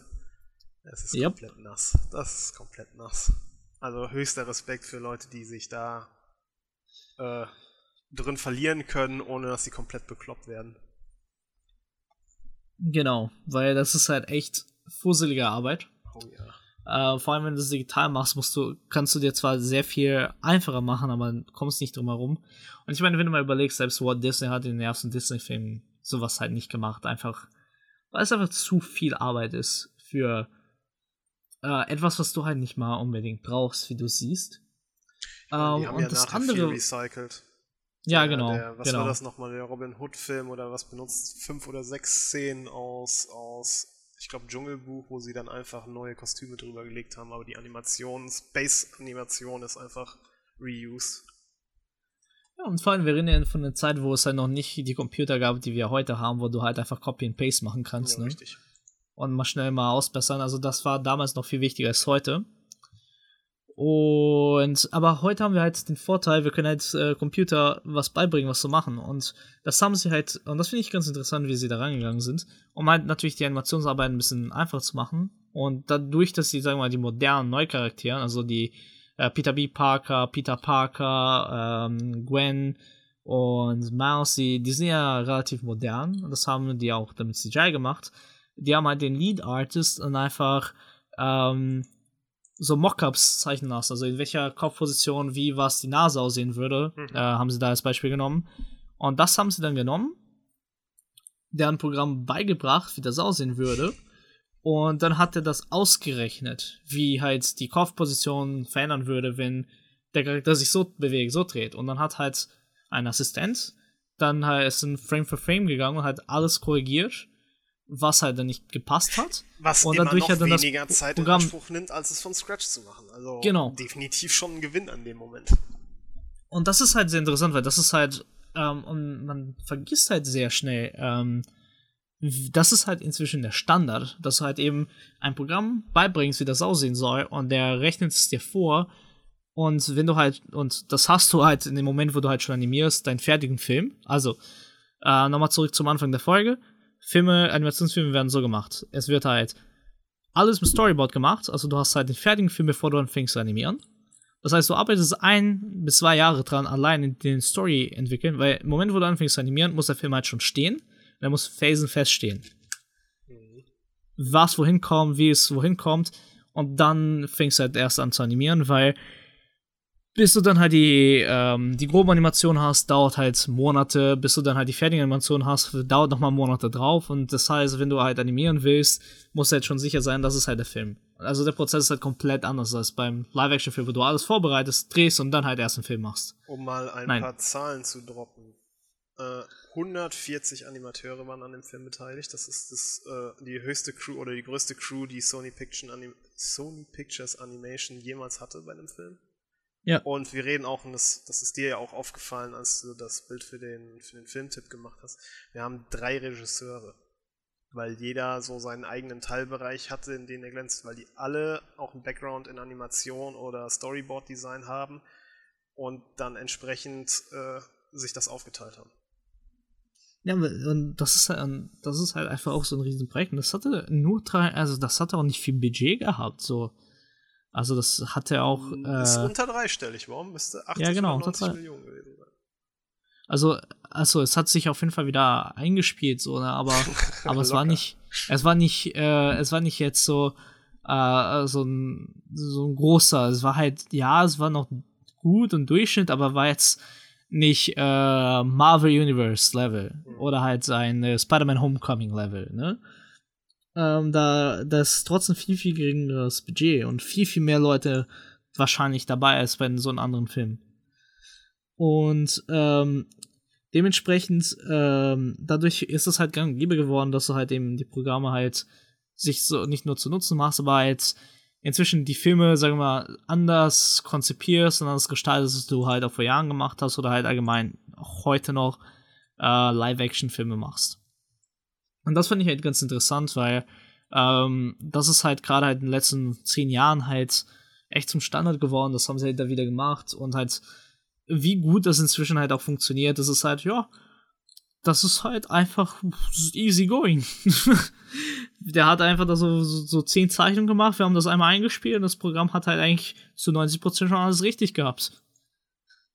Und dann muss halt nur das System das halt nachbessern, die, die paar Sachen, und dann war, saß halt auch alles schon. Und das ist halt einfach crazy, wenn du mal betrachtest. Aber das ist nicht der letzte Punkt, den ich mir hier noch aufgeschrieben hatte. Jetzt bin ich Wir haben- gespannt. Über eine Sache nicht gesprochen im ganzen Podcast soweit, und das ist ein, eigentlich eine, ein interessanter Story-Part. Wir haben nicht drüber gesprochen, dass eigentlich sein Role Model und Gegenspieler gleichzeitig sein Gegner war, und das ist nämlich sein Onkel. Ah, jo. Und das ist halt meiner Meinung nach ein First für, für unseren Superhelden. Also, ähm, dass halt, sagen wir mal, Bekannte und Leute, die nahestehen, zu Feinden werden, ist jetzt kein neues Konzept der Geschichte. Auch ke kein neues Geschichten, äh, Ich sag mal so, ein berühmtes Beispiel, das ist ja genau äh, umgekehrt gewesen. Da war es erst Gegenspieler und dann hat man erfahren, dass es Familie ist. Ich bin dein fucking Vater, Luke.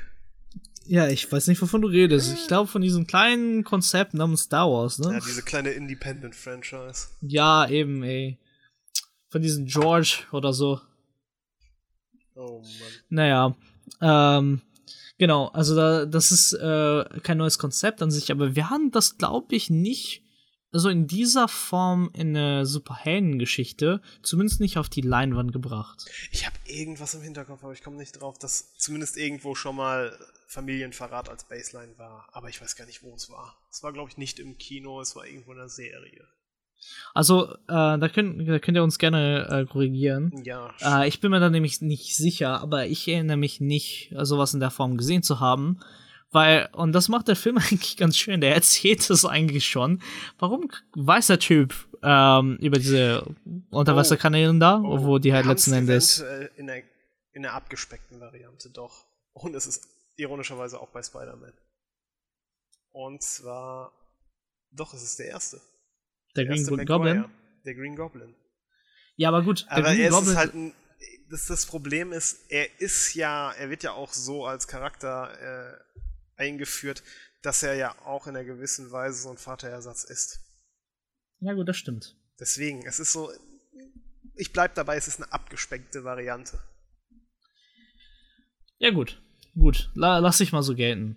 Ähm, aber nichtsdestotrotz ist das halt ein super interessantes Ding, weil damit ist die Fallhöhe noch größer, ne? Also du, du kannst halt noch tie nicht noch tiefer äh, ran, als wenn du, du merkst, oh shit, die Person, die ich die ganze Zeit hinaufgeschaut habe, ist eigentlich der schlechte Mensch. Oh, stell dir mal vor, wie groß der Upset wäre, wenn es Aunt May wäre, die der Bösewicht ist. Das wäre doch mal eine Ja. Fallhöhe. Ui. Und weißt, weißt du, es ist nicht, mal, Also- es ist nicht also- mal absurd, dass es in irgendeinem äh, äh, Universe von Marvel Comics, ein Alternativ-Universe, das gibt. Ich meine, wir haben da ja schon alles gesehen. Es gibt, es gibt Spider-Ham. Um Gottes Willen. Also gibt es garantiert auch irgendwo eins, wo der Ultra-Bösewicht und, weiß nicht, Hitler-Ersatz Aunt May ist. Also ähm, theoretisch, ähm, also der, das ähnlichste, was mir jetzt gerade einfällt, wäre halt Batman Robin. Weil es gibt ja, Konstru also, und das wurde nur nicht teilweise verfilmt, es gibt halt eine leichte Anspielung bei Titans, also bei der Serie. Mhm. Ähm, es gibt ja, nachdem halt äh, Robin sich selbstständig macht, weil er halt nicht mehr sehen konnte, wie Bruce äh, zum Monster wurde. Die Geschichte gibt's halt nicht verfilmt. Es gibt die nur im Comic. Ist das Red Hood? Ah, weiß ich nicht mehr. Boah, da gibt es auf jeden Fall Ah. tausend Varianten auch. Ähm, wo halt er anfängt halt selber das Monster zu werden, weil er einfach nicht mehr klarkommt. Und er das halt nicht mehr zu sehen macht, macht sich dann selbstständig, macht dann halt dann die Titans auf. Nur das Problem ist halt, was passiert ist, dass er genauso zum Monster wird wie er. Und halt ähm, theoretisch so gesehen haben wir da so eine ähnliche Konstellation, ist aber halt nicht Oh. auch die gleiche. Oh, oh, oh, warte. Aber da muss ich, da muss ich jetzt, muss ich jetzt einen Disclaimer vorweg schicken. Da habe ich mich nicht mehr zu eingelesen. Ich, ich habe es nur so halbwegs erkannt, weil es ein Kollege mir erzählt hatte, damals, nachdem ich den im Kino gesehen hatte. Es gibt auch eine Anspielung im Spider-Verse auf einen äh, bösen Peter Parker sozusagen in der Hinsicht. Ja, genau, den gibt's auch. Aber, Ähm, aber das ist, das, das- ist ja allgemein dieses Multiverse-Konzept in Spider-Man. Ja, aber hast du, hast du das, hat. das ist, das ist super subtil hier im Film. Hast du das, weißt du, was ich meine? Ähm, nee. Die Nee. äh, Introduction von äh, Spider-Gwen, hier, Spider-Girl, wie heißt sie dann? äh, Gwen. Gwen Stacy halt. Ähm, wenn sie sie in ihrem Universum zeigen, da äh, stirbt ja auch, glaube ich, Peter Parker. Genau. Ähm, die Szene, wo sie bei seinem Körper ist, da schimmert ganz leicht Schuppen auf seiner Haut. So grüne oder blaue Schuppen, ich weiß es nicht. Und äh, mir wurde das damals erklärt, dass es wohl eine Inkarnation gibt, wo er halt zu The Lizard wird, was ja, glaube ich, auch irgendwie böse ist. Aber wie gesagt, da habe ich mich nicht weiter informiert. Das wurde mir damals irgendwann mal so erklärt, warum das da schon eine besondere Szene ist, warum man da drauf achten sollte, wenn man das. Nee, nee, genau, genau. Also, ähm, Spider-Man, das, das ist ja halt, warum dieser Film halt, sagen wir der erste ist, den wir sehen, wo er die Multiverse aufgreift. Weil ähm, es gibt auch den bösen Spider-Man. Und das ist nicht äh, der Venom Spider-Man. wollte Venom gerade sagen, Spider-Man nicht ist der einer der Varianten. Es gibt halt tatsächlich einen bösen Spider-Man äh, in der Comic-Reihe, wo halt eben äh, irgendwie verführt wurde und dann halt das gemacht hat. Ähm, den gibt's auf jeden Fall. Also da, deswegen gibt's die Anspielung auch. Ähm, genauso wie halt auch Batman-Reihen, also sämtliche Batman-Reihen gibt, wo Batman halt wirklich ein Monster ist. Ich glaube, der einzige, der, sagen wir mal, so ein bisschen davon gekommen ist, nicht so in Parallelwelten zu gehen, ähm, ist halt Superman. Weil es gibt halt die eine, äh, der, ich glaube, die einzige Reihe, die es gibt, wo Superman, sagen wir mal, böse ist, da wo er besessen war. Ja, das ist ja dann schon wieder eine andere Art von Ausgangssituation in der Hinsicht. Genau, genau. Ich ist er ja meine, jetzt nicht aus seinem Grundprinzip nur ausböse, sondern durch, Genau, durch das, ähm, Dritter oder irgendwas. aber eigentlich alle anderen DC-Helden gab es auf jeden Fall eine Story-Arc, wo sie halt ihre, also ein Paralleluniversum mit deren bösen Ich existiert hat. Eine Inkarnation bei DC, wo ich auch gesagt hätte, da hätte ich Interesse dran, mir da mal ein bisschen was anzusehen zu. Ähm, es gibt ja noch das eine Universe, wo äh, Bruce Wayne erschossen wird statt seiner Eltern und die beiden werden dann zu den Helden. Das fand ich auch ein interessantes Konzept. Ja. Aber es ist, es ist halt eigentlich geil, wie sich das dann so generell in dieser Comic-Kultur entwickelt hat. So, wir nehmen den einen Knackpunkt, der super wichtig ist für einen Charakter und setzen an dem dann neu an und machen irgendwas komplett anders. Ah, guck mal, ich habe hier ähm, mal kurz geholt äh, zu der, ähm, der Evil Spider-Man. Es gibt, äh, ja, es gibt die Story halt, wo er Venom wird, also der symbiotische Spider-Man, aber es gibt auch die Doppelgänger-Reihe, äh, die Pestilence-Reihe. Ich glaube, darauf ist Spider-Gwen's Anspielung. Assassin Spider-Man gibt's auch noch, Superior Spider-Man, The Spider, Ghost Spider-Man, Patient Zero, Zombie Spider-Man. Jesus und äh, Diada. Also es gibt gerade, ich weiß nicht warum auch immer, aber anscheinend von Spider-Man gibt es einige böse Variationen.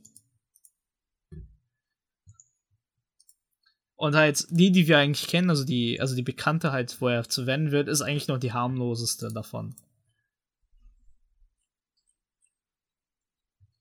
So unfassbar viel Potenzial. Das ist echt lächerlich.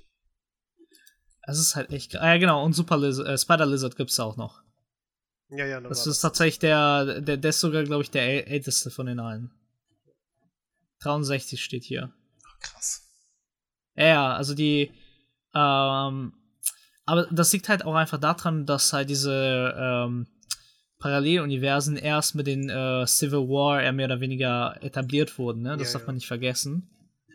Ähm, es gab ja jetzt kommt äh, Comic 101. Es gibt ja die äh, Civil War-Reihe, also mehr oder weniger die Avengers-Reihe.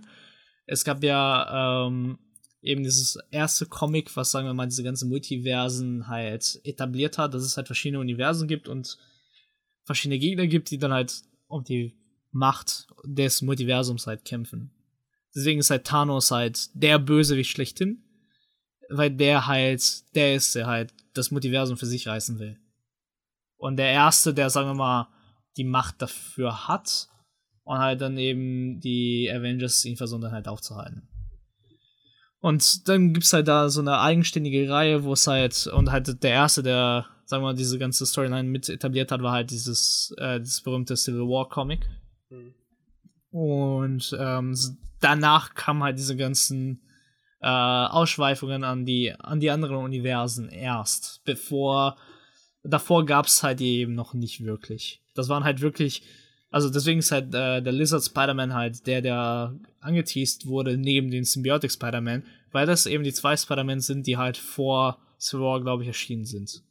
Allein von den Zeiten her, die ich hier so lese, weil ich finde das alles super interessant, aber ich glaube, das ist als Hobby so abschreckend, wenn ich mir denke, was man da, man kriegt ja nicht alles unbedingt online. Ich habe jetzt zwar gehört und gesehen, dass du dir irgendwo halt so, so ein wie so ein Abo kaufen kannst, dass du dann online die ganzen Comics lesen kannst, damit du die nicht alle kaufen musst. Aber es ist halt so umfangreich, weil es halt auch schon so, so alt ist auch mittlerweile. Wie gesagt, mit Spider-Man kannst du halt in den 60ern anfangen oder was und hast dann halt 50 Jahre an, an Zeug, was du nachholen kannst und dann irgendwann explodiert das halt in parallel laufende Comic rein mit 20 verschiedenen Ansätzen. Es ist super ja. interessant, aber es ist super abschreckend in einer gewissen Weise. Also mein Respekt für jeden, der sich da richtig äh, reinbeißt.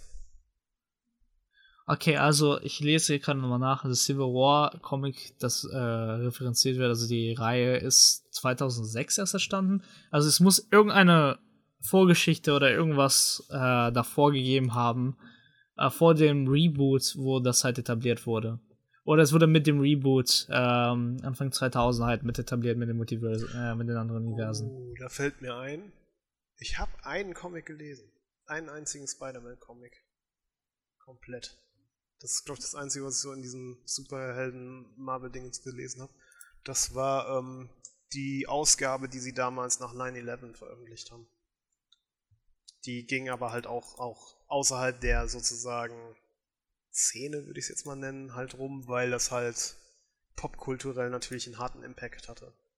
Ja. Also kann ich jedem nur empfehlen, googelt das mal, die sind halt auch online verfügbar. Ähm, das hittet schon anders. Das ist, das ist krass, wie sie mit dem Thema umgegangen sind und wie sie das reflektiert haben. Halt auch, äh, um im Hinterkopf noch zu behalten, dass das halt auch Kinder lesen und sowas. Ah. Ja, gut, also das ist, das ist äh, das Problem, ähm, was man hat halt bei diesen Comics irgendwann, wurde das einfach echt zu kompliziert. Muss ich tatsächlich zugeben. Also ich meine, es macht schon Spaß äh, zu lesen oder zu schauen, aber ist doch so schön, dass es das MCU für uns Laien gibt, wo man das dann händisch in zwei, zweieinhalb Stunden Portionen verpackt als Film bekommt. Also es ist halt echt. Und dann fängt man mit den Serien an und dann ist man vor demselben Problem. es ist einfach ja. viel zu viel. Alter Schwede. Das ist schon echt hart. Ähm, aber halt für die, die, ähm, sagen wir mal so, die, die wichtigen und vor allem von äh, dem Background von den meisten verfilmten Sachen halt sehen äh, wollt, googelt einfach nach Mark Miller und Mark Miller mit A und R, äh, ER. Ähm, das sind beide. äh, und ähm, das sind die, sagen wir mal so, ach, obwohl, nee, lol, okay, nur mit A, R. Wait, warte, jetzt bin ich gerade verwirrt. Nee, sorry, ich glaube, ich äh, verwechsel mit Frank Miller. Frank Miller musste das sein. Ja, ich, ich, ja, doch, genau. Frank Miller und Mark Miller, das sind so die zwei Comicbuchautoren, die ihr im Kopf haben solltet.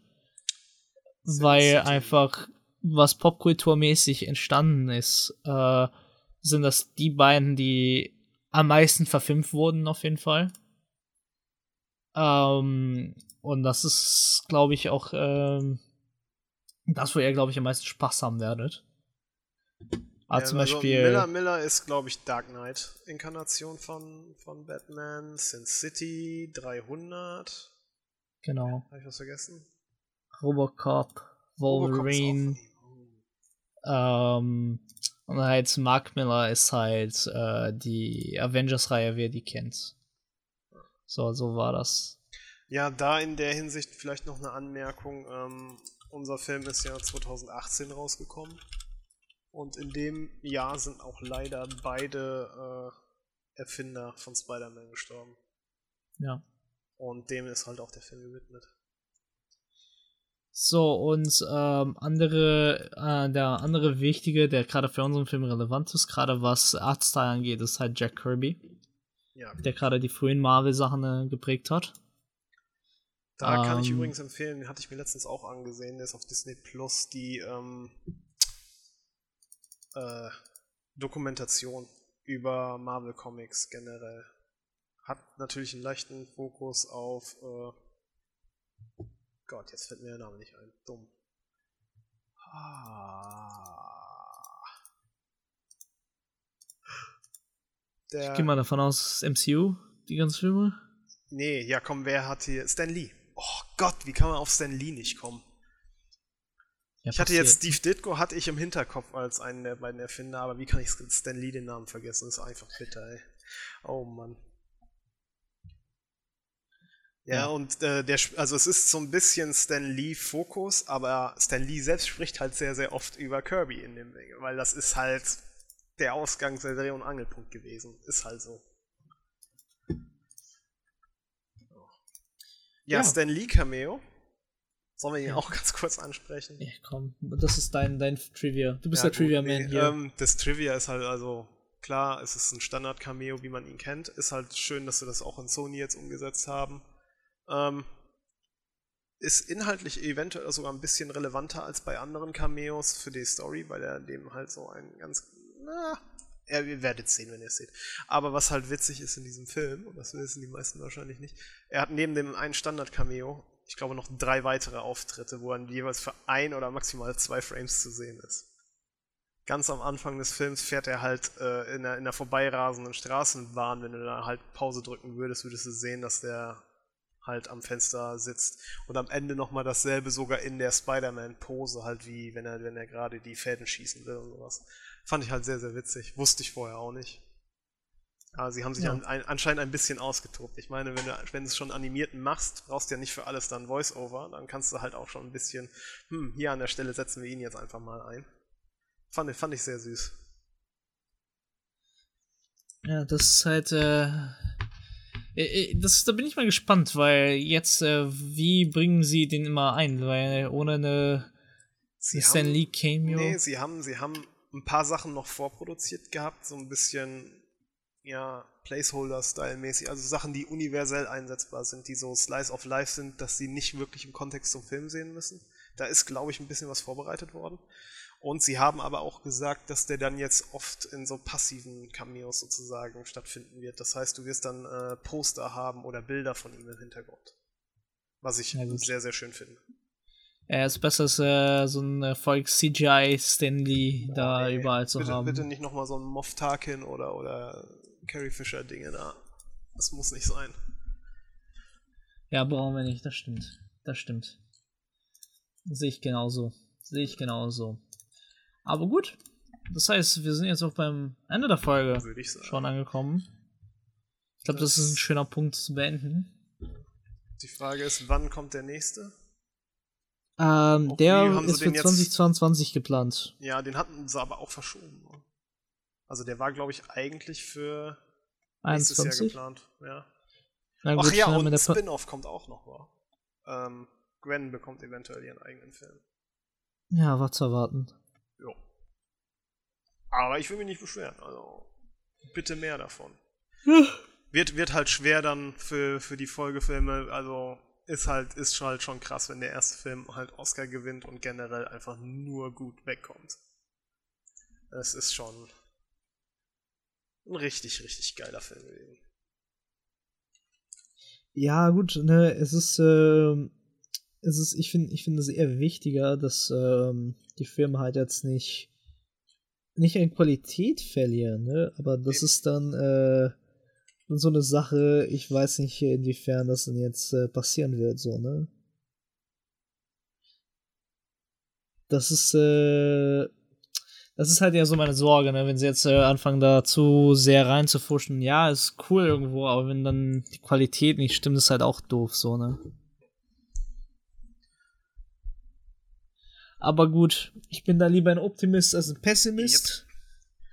Äh, hoffe einfach wieder auf gute Filme, denn Mensch, was eine Überleitung. Denn ihr wisst ja, wie es hier läuft. Falls es euch gefallen hat, lasst es uns wissen. Falls es euch nicht gefallen hat, lasst es uns auch wissen. Gebt uns gerne Vorschläge, tretet unsere Facebook-Gruppe bei und äh, lasst Rezensionen, Feedback, teilt es mit euren Freunden. Hier, dort und überall. Bringt einfach neue Leute Filme genauso zu sehen wie wir alle. Und äh, ihr kennt ja das Spiel, Leute. Wir lieben Filme und wir hoffen ihr auch. Bis bald. Bleibt gesund. Tschüss. Tschö.